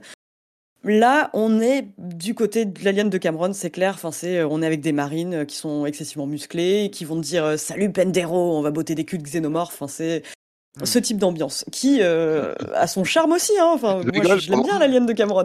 Disclaimer, je rigole parce que Julie nous parle, derrière elle, il y a un poster de Alien, hein, du premier Alien. Voilà, Du juste- premier, du premier, ouais, c'est ça, hyper raccord. Euh, effectivement, bon bah alors moi c'est intéressant parce qu'il est sorti fin août et euh, j'avais pas joué j'avais pas joué au Back 4 Blood dans son état fini avant. Ouais. Mais forcément en parler après Back 4 Blood c'est compliqué parce que euh, bah ça met en exergue tous les défauts de ce Alien Fireteam qui est aussi un jeu donc en alors là c'est en TPS en coopératif trois personnes. Donc on peut jouer euh, seul, accompagné de bots qui prennent la forme de synthétique. Bon, c'est ultra raccord, ça marche bien, euh, ça, marche très bien. Mais euh, alors le truc, c'est bah, déjà le premier constat, bah, c'est la, la, campagne est beaucoup plus réduite. C'est, si je me trompe pas, on a quatre chapitres de trois missions qui sont un peu longues, hein, qui durent une vingtaine de minutes. Et bah déjà, oui, di- direct, t'arrives et tu te dis, euh, mais qu'est-ce que Giger aurait dit devant ça, quoi? Parce que j'ai jamais vu la figure du xénomorphe aussi désacralisée Aïe, dans le sens aïe, aïe. où euh, c'est 12 types de xénomorphes. Enfin, vraiment, c'est c'est un nombre complètement délirant de types de xénomorphes. On les voit arriver par paquet, on leur tire dessus. euh, un, un de mes collègues me disait J'ai l'impression de tirer au nerf sur des pigeons. Et c'est tout à fait ça au début. Il y a un côté où tu dis quand même, la figure de, la, noble figure du xénomorphe prend cher. Bon, ce qui était un peu le cas dans l'Alien de Cameron, mais, mais voilà, il y a. C'est, euh, il le faisait avec style. Il le faisait avec style, Cameron. Il l'a su faire aussi. C'était un répondant au premier film. On va pas se lancer là-dessus, mais il y avait un yin et yang euh, intéressant. Et bah, faut pas y voir autre chose, à mon sens, qu'un énorme défouloir, euh, comme bon, bah, pouvait Let Left 4 Dead, justement. Hmm. avec un skin Alien. Par contre, c'est en termes d'environnement, d'ambiance, on est complètement dans Alien et Alien au sens large. je parle beaucoup de celui de Cameron, effectivement, c'est l'exemple le plus probant dans la manière qu'ont euh, les gens de te parler, enfin, euh, tes armes, etc. Mais euh, il y a un côté Prometheus, il y a un côté Covenant. Enfin, il y a. Ah, c'est bien, c'est bien. Il y a vraiment un peu de tout. C'est très varié. Ouais, c'est t'as un vrai hommage à la franchise. Jusqu'à la flûte qui sert de la de, de, BO, vraiment on a l'impression que c'est un flûtiste devenu fou, c'est assez incroyable. Mais le truc que je lui reproche, parce qu'en termes d'environnement et tout, j'étais assez séduite, la prise en main des armes, ça marche bien. Enfin, je vous ai parlé quand même du côté un peu anti-nerf sur des pigeons, mais euh, typiquement, euh, il y a le fusil à pompe qui marche très très bien, c'est qui donne des combats assez jouissifs. Dès qu'on tire, euh, on a un xénomorphe en pleine tête, on va avoir une espèce de petit ralenti un peu un peu jouissif. Enfin, pas un ralenti, mais une sorte de forme de bruit qui te fait comprendre que t'as bien tiré. On a un smart gun. Enfin, c'est mm. différentes classes de personnages. C'est très très classique, hein, vraiment dans la structure. Mm. Là où, bah, là où je lui fais des reproches, c'est vraiment euh, c'est sur la répétitivité du gameplay. Quoi. C'est, le level design et le gameplay sont ultra répétitifs. En gros, bah, on tire sur des xénomorphes, parfois il y a des synthétiques, et euh, c'est souvent un peu la même chose dans le sens où on va devoir préparer une zone de défense euh, avant l'arrivée d'une horde d'ennemis. Donc, par exemple, on va poser une tourelle, on va poser des, des mines, etc. Et on attend que, que la horde arrive, et ensuite on va pouvoir franchir une porte. Et c'est plus ou moins tout le temps la même chose. Quoi. Si c'est pas une porte qui hmm. s'ouvre, c'est des documents qui se téléchargent. Il y a une gestion de l'acide ou pas? Euh, oui, alors effectivement, as, euh, si tu vas dans les flaques d'acide, ça te fait des dégâts. Donc du coup, tu as une espèce de roulade un peu débile qui te permet de, de passer par-dessus les flaques d'acide. Donc vraiment, ça ressemble à rien. À la fin, t'es vraiment entouré de marines ultra musclées qui font des roulades. ce qui a presque un certain charme, quoi. Mais donc il y a un côté foncièrement fun, vraiment. Enfin, il y a le plaisir de la découverte au début quand on connaît pas les niveaux, mais après, bah, une fois que tu les refais, parce que bon, bah, tu meurs beaucoup, il faut une certaine coordination aussi. C'est, ça a pas le même charme, et c'est dommage parce que je trouve qu'il y a certaines scènes qui marchent bien, enfin vraiment, euh, qui sont intéressantes d'un point de vue bah, quasi cinématographique. Si tu vas arriver dans un niveau où il y a une armée de synthétiques qui sont euh, désactivés, et tu te rends compte qu'en fait, au fur et à mesure euh, que tu avances, ils vont tous se réveiller d'un coup. Ça marche bien, mais une fois l'effet de surprise atténué, t'as pas spécialement envie de retourner. Il n'y a pas ce côté Back for Blood, je dirais, où euh, les cartes euh, permettent d'insuffler un, nouveau truc à chaque mission. Là, c'est hmm. toujours plus ou moins la même chose. Mais après, bon, euh, en termes de rejouabilité, tu sens qu'il y a des efforts qui ont été faits. Il y a des cartes de mission qui permettent de gagner un peu d'expérience, des objectifs secondaires, des armes à débloquer, des classes de personnages à débloquer. Mais voilà, c'est t'as quand même le sentiment de, de faire toujours la même chose. Est-ce que ça aurait pas été plus malin justement de resserrer sur un alien avec quatre gus en face de lui, tu vois, peut-être en, en mode asymétrique, tu vois, je sais pas, redonner justement le, tu vois, la, grandeur de l'alien euh, tout seul, mais qui te, qui te, qui te, qui te flingue un équipage entier facilement. Façon, tu vois, que façon Predator, quoi. Ouais, c'est ça. ça euh, aurait pu être intéressant. ce que tu disais sur le côté euh, massacre, euh, massacre en chaîne de, de. C'est pas le même jeu du coup. Hein. C'est oui, voilà. la même proposition. Hein. Il va quand même y avoir un moment où on va forcément se taper. Enfin, je spoil un peu, mais bon, on va avoir une reine. Il y a quand même des gros boss par moment. Mais après, sinon, oui, l'essentiel du temps, c'est plein, plein de petits xénomorphes qui arrivent comme ça et avec des types plus ou moins. Il y a des facehuggers, tout ça, j'imagine, les facehuggers qui te courent après. C'est ça, non mais ouais, exactement. Oui, tous les, oui, tous les, tous les. Mais c'est marrant parce que ce que, ce que tu as dit au début, on le ressent euh, même dans cette explication-là, c'est que c'est un jeu qui a du mal euh, à, à, faire face à Back 4 Blood en fait. C'est bah, euh, ça. C'est que. Il n'y avait pas eu Back 4 Blood, ouais. À la limite, on aurait pu dire un truc, essayez si vous avez envie de jouer avec vos potes. Mais là, ah si vous avez envie de jouer avec vos potes, jouez à Back 4 Blood en fait. C'est pas. c'est clair. C'est clair. Après, je dirais quand même que bah, c'est ça. En fait, avant Back 4 Blood, j'aurais dit bah oui, enfin jouez-y. En tout cas, si vous êtes fan de l'univers d'Alien euh, au sens large, vraiment au sens large du terme, parce que c'est une sorte de Left 4 Dead avec des euh, avec un skin Alien quoi. Mais maintenant qu'il y a Back 4 Blood avec justement une autre, euh, enfin des mécaniques plus intéressantes et une campagne plus généreuse et des moments moins répétitifs. C'est dommage, mais après voilà. La question c'est est-ce qu'il a est-ce qu'il a une valeur sans la licence en fait? Oui, ça c'est toujours la bah, question hein, sur les jeux aliens. Que non. C'est, je trouve que en termes vas parce que t'aimes bien l'univers. C'est exactement ça. C'est vraiment ça. et rien de plus malheureusement quoi. Et puis autant Alien Isolation avait réussi à s'approprier vraiment le. Bah, après c'est une autre typologie de jeu complètement. On est à l'autre, euh, à l'opposé du spectre en termes de, gameplay et d'ambiance, etc. Mais euh, mais c'est vrai que Isolation ça reste un, temps fort même depuis euh, toutes ces années. Enfin je trouve qu'il est dans la façon de s'accaparer les codes d'un film et de, de, projeter le joueur dans le dans une ambiance de film sans être une adaptation littérale. Enfin, je trouve qu'il a fait très fort à ce niveau-là. Mm. Et euh, je pense que c'est un peu dur, en tout cas, dans, dans l'univers des jeux aliens, de passer après. Et là, visiblement, la proposition n'est pas assez forte pour te dire, bon, bah, ça marche, quoi, finalement. Il y a une bah voilà, après, c'est un style de jeu différent. C'est clair qu'on n'est pas du tout dans le, le Ridley Scott. Mais euh, il faut après avouer, enfin, c'est vrai que j'en ai dit un peu de mal, mais euh, on n'est pas non plus sur du Alien Colonial Marine. C'est pas une catastrophe industrielle, mais mais voilà, je dirais que c'est quand même euh, relativement moyen, quoi. Parce qu'après, il y a eu ces métissages, hein, Alien versus Predator versus, euh, versus les, les, Marines, du coup, qui essayaient de, comme ça, de faire monter la sauce. C'était plutôt réussi au début des années 2000, hein, les, les, jeux Sierra. Euh, là, là l'idée, c'était de revenir vraiment uniquement à Alien. Donc, est-ce que ça tient uniquement à Alien? Est-ce que justement ce brassage de, de licence permettait pas aussi de relever un peu la sauce, tu vois, sur, en mettant les Predators, les Aliens? Ouais, là, ça fait un peu opportunité manquée, quoi, malheureusement ça fait un peu, t'étais obligé d'y jouer parce que tu joues à tous les jeux aliens aussi, hein, c'est ça. Hein. c'est ça, j'aime bien me faire du mal, moi. J'aime bien euh, à chaque fois euh, voir un jeu alien et puis euh, pleurer dans mon coin parce que c'est pas Alien Isolation, ça c'est le quotidien. un, jour tu retrouveras Alien Isolation, un jour ça arrivera. bah merci, c'est donc Aliens Fireteam Elite, 40 euros sur, sur je sais pas où, PC, console, je suppose. Ouais, je pense. J'ai joué sur PC moi personnellement. Euh, bah écoutez, c'est fini pour cette semaine avec les jeux vidéo. Euh, et puis c'est le moment, bah, vous, savez, vous le savez très bien, c'est le moment de la question rituelle à laquelle vous n'allez pas échapper. Et quand vous ne jouez pas, vous faites quoi? Eh bah, Julie, tant Eh bien, écoute, moi je viens de lire un essai qui s'appelle 24 sur 7, le capitalisme à l'assaut du sommeil qui est un essai euh, vraiment très très intéressant de Jonathan Crary, qui est enseignant alors, en esthétique, je crois, et en art moderne à l'Université Columbia, qui a été traduit par, euh, par Grégoire Chamaillot, euh, qui a notamment écrit Théorie du drone, vraiment qui a un, sacré style. Et euh, donc c'est un essai qui parle de notre rapport au sommeil et à la nuit, ou plutôt en fait la manière dont on, est de plus en plus privé de sommeil. C'est hmm. comment dire c'est c'est intéressant parce qu'il mêle des analyses de films. Il va aussi parler d'expériences militaires qui ont été menés sur un oiseau migrateur qui est euh, le bruyant à gorge blanche et qui peut voler sans dormir pendant plusieurs jours.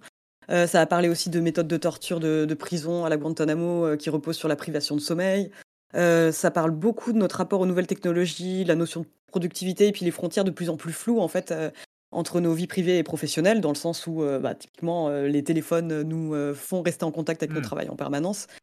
Et c'est une sorte d'essai bah, qui fait un éloge en fait du, sommeil, du sommeil et du rêve, et qui euh, parle un peu de comment euh, le capitalisme a flingué nos vies. Hein. Pour résumer de manière très grossière, mais euh, c'est formidablement bien écrit, ultra référencé, mais et vraiment très chouette, vraiment très chouette quoi.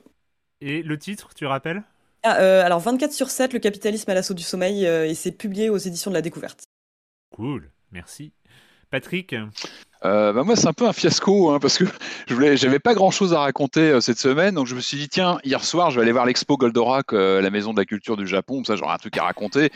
J'y suis allé un petit peu en fin de journée, je suis arrivé, il y avait plus de place, c'était, c'était bloqué de partout, je n'ai pas pu rentrer. alors, vous inquiétez pas, j'ai des places pour ce week-end, donc je ferai. Euh, les ce sont les derniers jours, donc je vous ferai un, petit débrief euh, euh, à la rentrée. en revanche, vu que j'étais quai Branly, le hasard fait que je, je me dis tiens, je vais, je vais remonter un petit peu à pied, donc je suis passé par le Trocadéro et là, surprise, grosse installation de tournage et en fait c'était, je crois que c'était les derniers plans ou quasiment du tournage de John Wick 4 qui était en ah, cours, donc une grosse grosse installation. Je vous raconte pas. Bon, ça m'a un peu interloqué, donc je suis un peu resté et j'ai vu passer donc Keanu Reeves qui était là, hein, qui était, euh, tout était évidemment cloisonné de partout, mais euh, Keanu Reeves est passé à 3 mètres de moi environ, un peu en, speed, hein, il est avec euh, des, gardes du corps dans tous les sens. J'ai aperçu aussi Clancy Brown, le fameux, vous savez, le Kurgan de Highlander, qui était aussi dans Detroit, l'acteur Euh, qui était là. Enfin voilà, il y avait, il y avait pas mal de gens. et en tout cas, ça, John Wick a besoin de garde du corps, c'est ridicule. Ouais, c'est bizarre. Hein, ça m'a un peu déçu. Je ouais, il va sortir en bonhomme euh, tout seul. Non, non, non. Euh, bon, il avait l'air, euh, Keanu Reeves un peu, un peu fatigué. Et euh, d'après ce que j'ai compris, c'était la fin de tournage. En tout cas, grosse, grosse machine. C'était assez impressionnant à voir le, bah, tout le blocage de, de, du Trocadéro. Et euh, voilà, donc John, Wick 4, ça m'a rappelé que j'avais vu les deux premiers. J'ai pas vu encore le troisième, donc il faut que je le récupère et que je le vois avant de. Bah, de C'est super. De voir ce... J'adore. ouais, ouais. Du coup, j'ai vu les deux premiers, pas le 3. Je sais pas s'il est bien le 3, je l'ai pas vu encore. Ouais. Ouais, c'est bien. C'est la même chose. C'est la même chose, mais c'est ce qu'on qu Mais en tout cas, oui, donc le 4, je sais qu'il y avait des, des, il y a eu des fuites aussi d'images sur, euh, euh, bah, sur Paris. Ouais, pardon? Il y a une série aussi de John Wick qui est en préparation. Qui est en production. Et là, ah. ils étaient à Montmartre, je crois aussi. Ils repassaient à Montmartre. Donc ça va être pas mal sur Paris, a priori, le 4. Et euh, voilà, bon, en tout cas, je suis tombé vraiment par accident, comme ça, euh, sur, le, sur le tournage. Voilà, bon, bah, je, je vous reparlerai de Goldorak euh, à la rentrée. On a envie. Euh, Marius Moi, je vais vous conseiller un livre dont vous êtes l'héroïne. C'est une bande dessinée de Émilie Plateau, qui est formidable déjà. Euh, et là, elle fait un, un, bouquin de 200, 300 pages qui s'appelle L'épopée infernale, qui est un livre d'heroic fantasy euh, et Bien, ça. aussi euh, une bande dessinée documentaire. Puisque la, la grande aventure d'heroic fantasy, c'est comment une autrice de BD peut-elle survivre dans le monde cruel et capitaliste d'aujourd'hui. C'est très drôle, c'est très triste, c'est très bien et, et c'est vraiment assumé à fond à caisse quoi. C'est une page, euh, une page euh, comme, euh, enfin une page de dessin comme une page de texte avant, avec des petits choix, des petits machins. Il y a même le petit le petit liseré qui permet de retrouver ses pages et qui permet d'avoir juste un doigt coincé pour tricher parce que quand même on sait que là il y, a un, y a un danger. Évidemment. Bah. Le début est un peu laborieux parce qu'on meurt beaucoup, enfin on meurt pas mais on, on, on a une carrière pathétique qui finit qui finit tout seul euh, en pyjama euh, devant la télé, euh, souvent, mais, mais c'est très, très, très, très chouette, très drôle, et, et tout ce qui est raconté est évidemment vrai. Tu redonnes le nom? Ça s'appelle L'épopée infernale, c'est chez Misma, euh, très bon éditeur par ailleurs. On peut acheter à peu près tout, les, les, les, yeux fermés, et c'est de Émilie Plateau. Eh ben cool. Moi j'avais prévu de vous parler d'un truc, mais je viens de me souvenir que je vous en ai parlé la semaine dernière, donc Oui, j'ai interviewé Carlo Rovelli en début de semaine. Il y a l'interview qui ah sort oui, la semaine prochaine. Euh, et, euh, et, donc, euh, donc c'est la physique quantique. Euh, je sais plus quoi. L'interprétation de la physique quantique, euh, c'est non, c'est bien. Franchement, euh, franchement, c'est bien. Mais du coup, du coup, je, je, cherchais autre chose.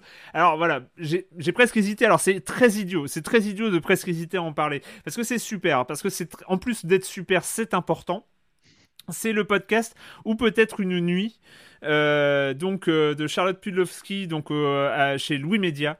Euh, c'est une série de six épisodes qui est sortie, si je ne m'abuse, en début d'année. Là, c'était donc, mais comme je vous l'ai dit, je ne bah, pendant le pendant le, télétravail, j'écoute très peu de podcasts, donc ça va avec mes trajets en métro. Pourquoi j'ai hésité et, bêtement, hein, c'est parce que le sujet est pas super réjouissant ou peut-être une nuit, c'est une série de six épisodes sur l'inceste. Euh, donc c'est euh, voilà, c'est pas le truc le, plus lol de, de, l'univers. Et en même temps, enfin c'est dur. Pas, c'est même pas un warning, c'est même pas un, un, un truc, un, trigger ou un truc comme ça. C'est oui, c'est dur. En même temps, ça n'empêche pas que ce soit euh, important et euh, que c'est un sujet euh, majeur, ne serait-ce que pour comprendre et, et c'est quelque chose. Euh, enfin, j'avais lu un peu des choses. Il y, a plein de choses qui sortent sur l'inceste, notamment euh, euh, suite aux dernières affaires du Hamel et, et, et, ce genre de choses. Donc, on, a pu lire des choses. Mais pour comprendre l'aspect systémique de l'inceste, que c'est pas un fait divers, que c'est pas une série de faits divers, c'est pas des scandales qui sortent, qui pop à un moment dans l'actualité, qui vont dire oh là là, c'est horrible avec des monstres qui qui commettent l'inceste et tout ça. C'est un système c'est que les statistiques sont monstrueuses, mais quand je dis monstrueuse, c'est, c'est pas un 20 mots, c'est entre 10 et 20% des enfants c'est un système. C'est quelque chose qui est à penser en tant que système et pas penser en tant que scandale ou fait divers ou de et des choses. C'est ah, glaçant. Oui, c'est pas du ponctuel. Euh, c'est pas voilà, c'est pas de l'affaire euh, ponctuelle. C'est euh, systémique. Tout à fait. Et donc voilà, il y a Charlotte Pudlowski. Elle est partie de de, de l'histoire de sa mère hein, qui qui a été qui a été incestée et elle déroule elle déroule un truc. Elle déroule avec des témoignages avec des témoignages de, de chercheuses de chercheurs qui ont, qui, chercheuses surtout, qui ont, bossé sur le sujet. Euh, et, euh, et, voilà. Et c'est vraiment passionnant, c'est dur, mais comme peut l'être aussi euh, la découverte, le fait d'apprendre qu'il y a des, systèmes-là existent et de comprendre comment ça peut se mettre en place et l'impunité qui, qui, qui, qui entoure ce, ce sujet-là. Et avec, bah, il y a une des citations qui est je connais plus euh, de qui c'est, hein, je, suis désolé, mais euh, qui explique euh, que le vrai tabou, ce n'est pas l'inceste, c'est d'en parler. Et mm. rien que ça, il y a tellement de choses dans cette phrase, c'est que dans la société, voilà, le vrai tabou, c'est pas l'inceste, c'est pas l'acte incestueux, mm. c'est le vrai tabou, c'est d'en parler. Donc euh, voilà, je me suis dit aussi que, euh, bah oui, c'est pas forcément le podcast le plus agréable de l'univers, mais c'est. Ah, ça doit être dur, hein. ouais, des fois, ouais. mais des fois c'est important. Ouais, j'en rajoute une couche parce que bah, je suis d'accord avec toi. C'est vrai que moi, on me l'avait conseillé et vraiment, j'ai mis du temps à m'y mettre dans le sens où c'est, tu sais que ça va être difficile à entendre, hmm. mais euh, bah oui, pour l'avoir écouté par la suite, effectivement, ouais, j'appuie sur le fait que c'est nécessaire. Effectivement, ça montre aussi notre propre capacité à fermer les yeux sur des réalités qu'on veut pas voir. Tout à fait. C'est ça. Et ça nous met aussi face à, face à notre propre volonté de ne pas savoir. C'est ça. C'est quoi C'est une série de six podcasts ou un truc comme ça? C'est mm. ça, une série de six podcasts d'un peu moins d'une heure euh, à chaque fois. Euh, c'est qui s'appelle donc et peut-être euh, une nuit. voilà, bah écoutez, c'est fini pour cette semaine. Comme je l'ai dit pendant l'émission, pas de silence en joue classique la semaine prochaine, mais un, voire deux hors série qui vont passer avant qu'on se retrouve pour le 12 novembre pour, euh, bah pour reprendre l'actualité du jeu vidéo sur libération.fr et sur les internets. Ciao. Ciao.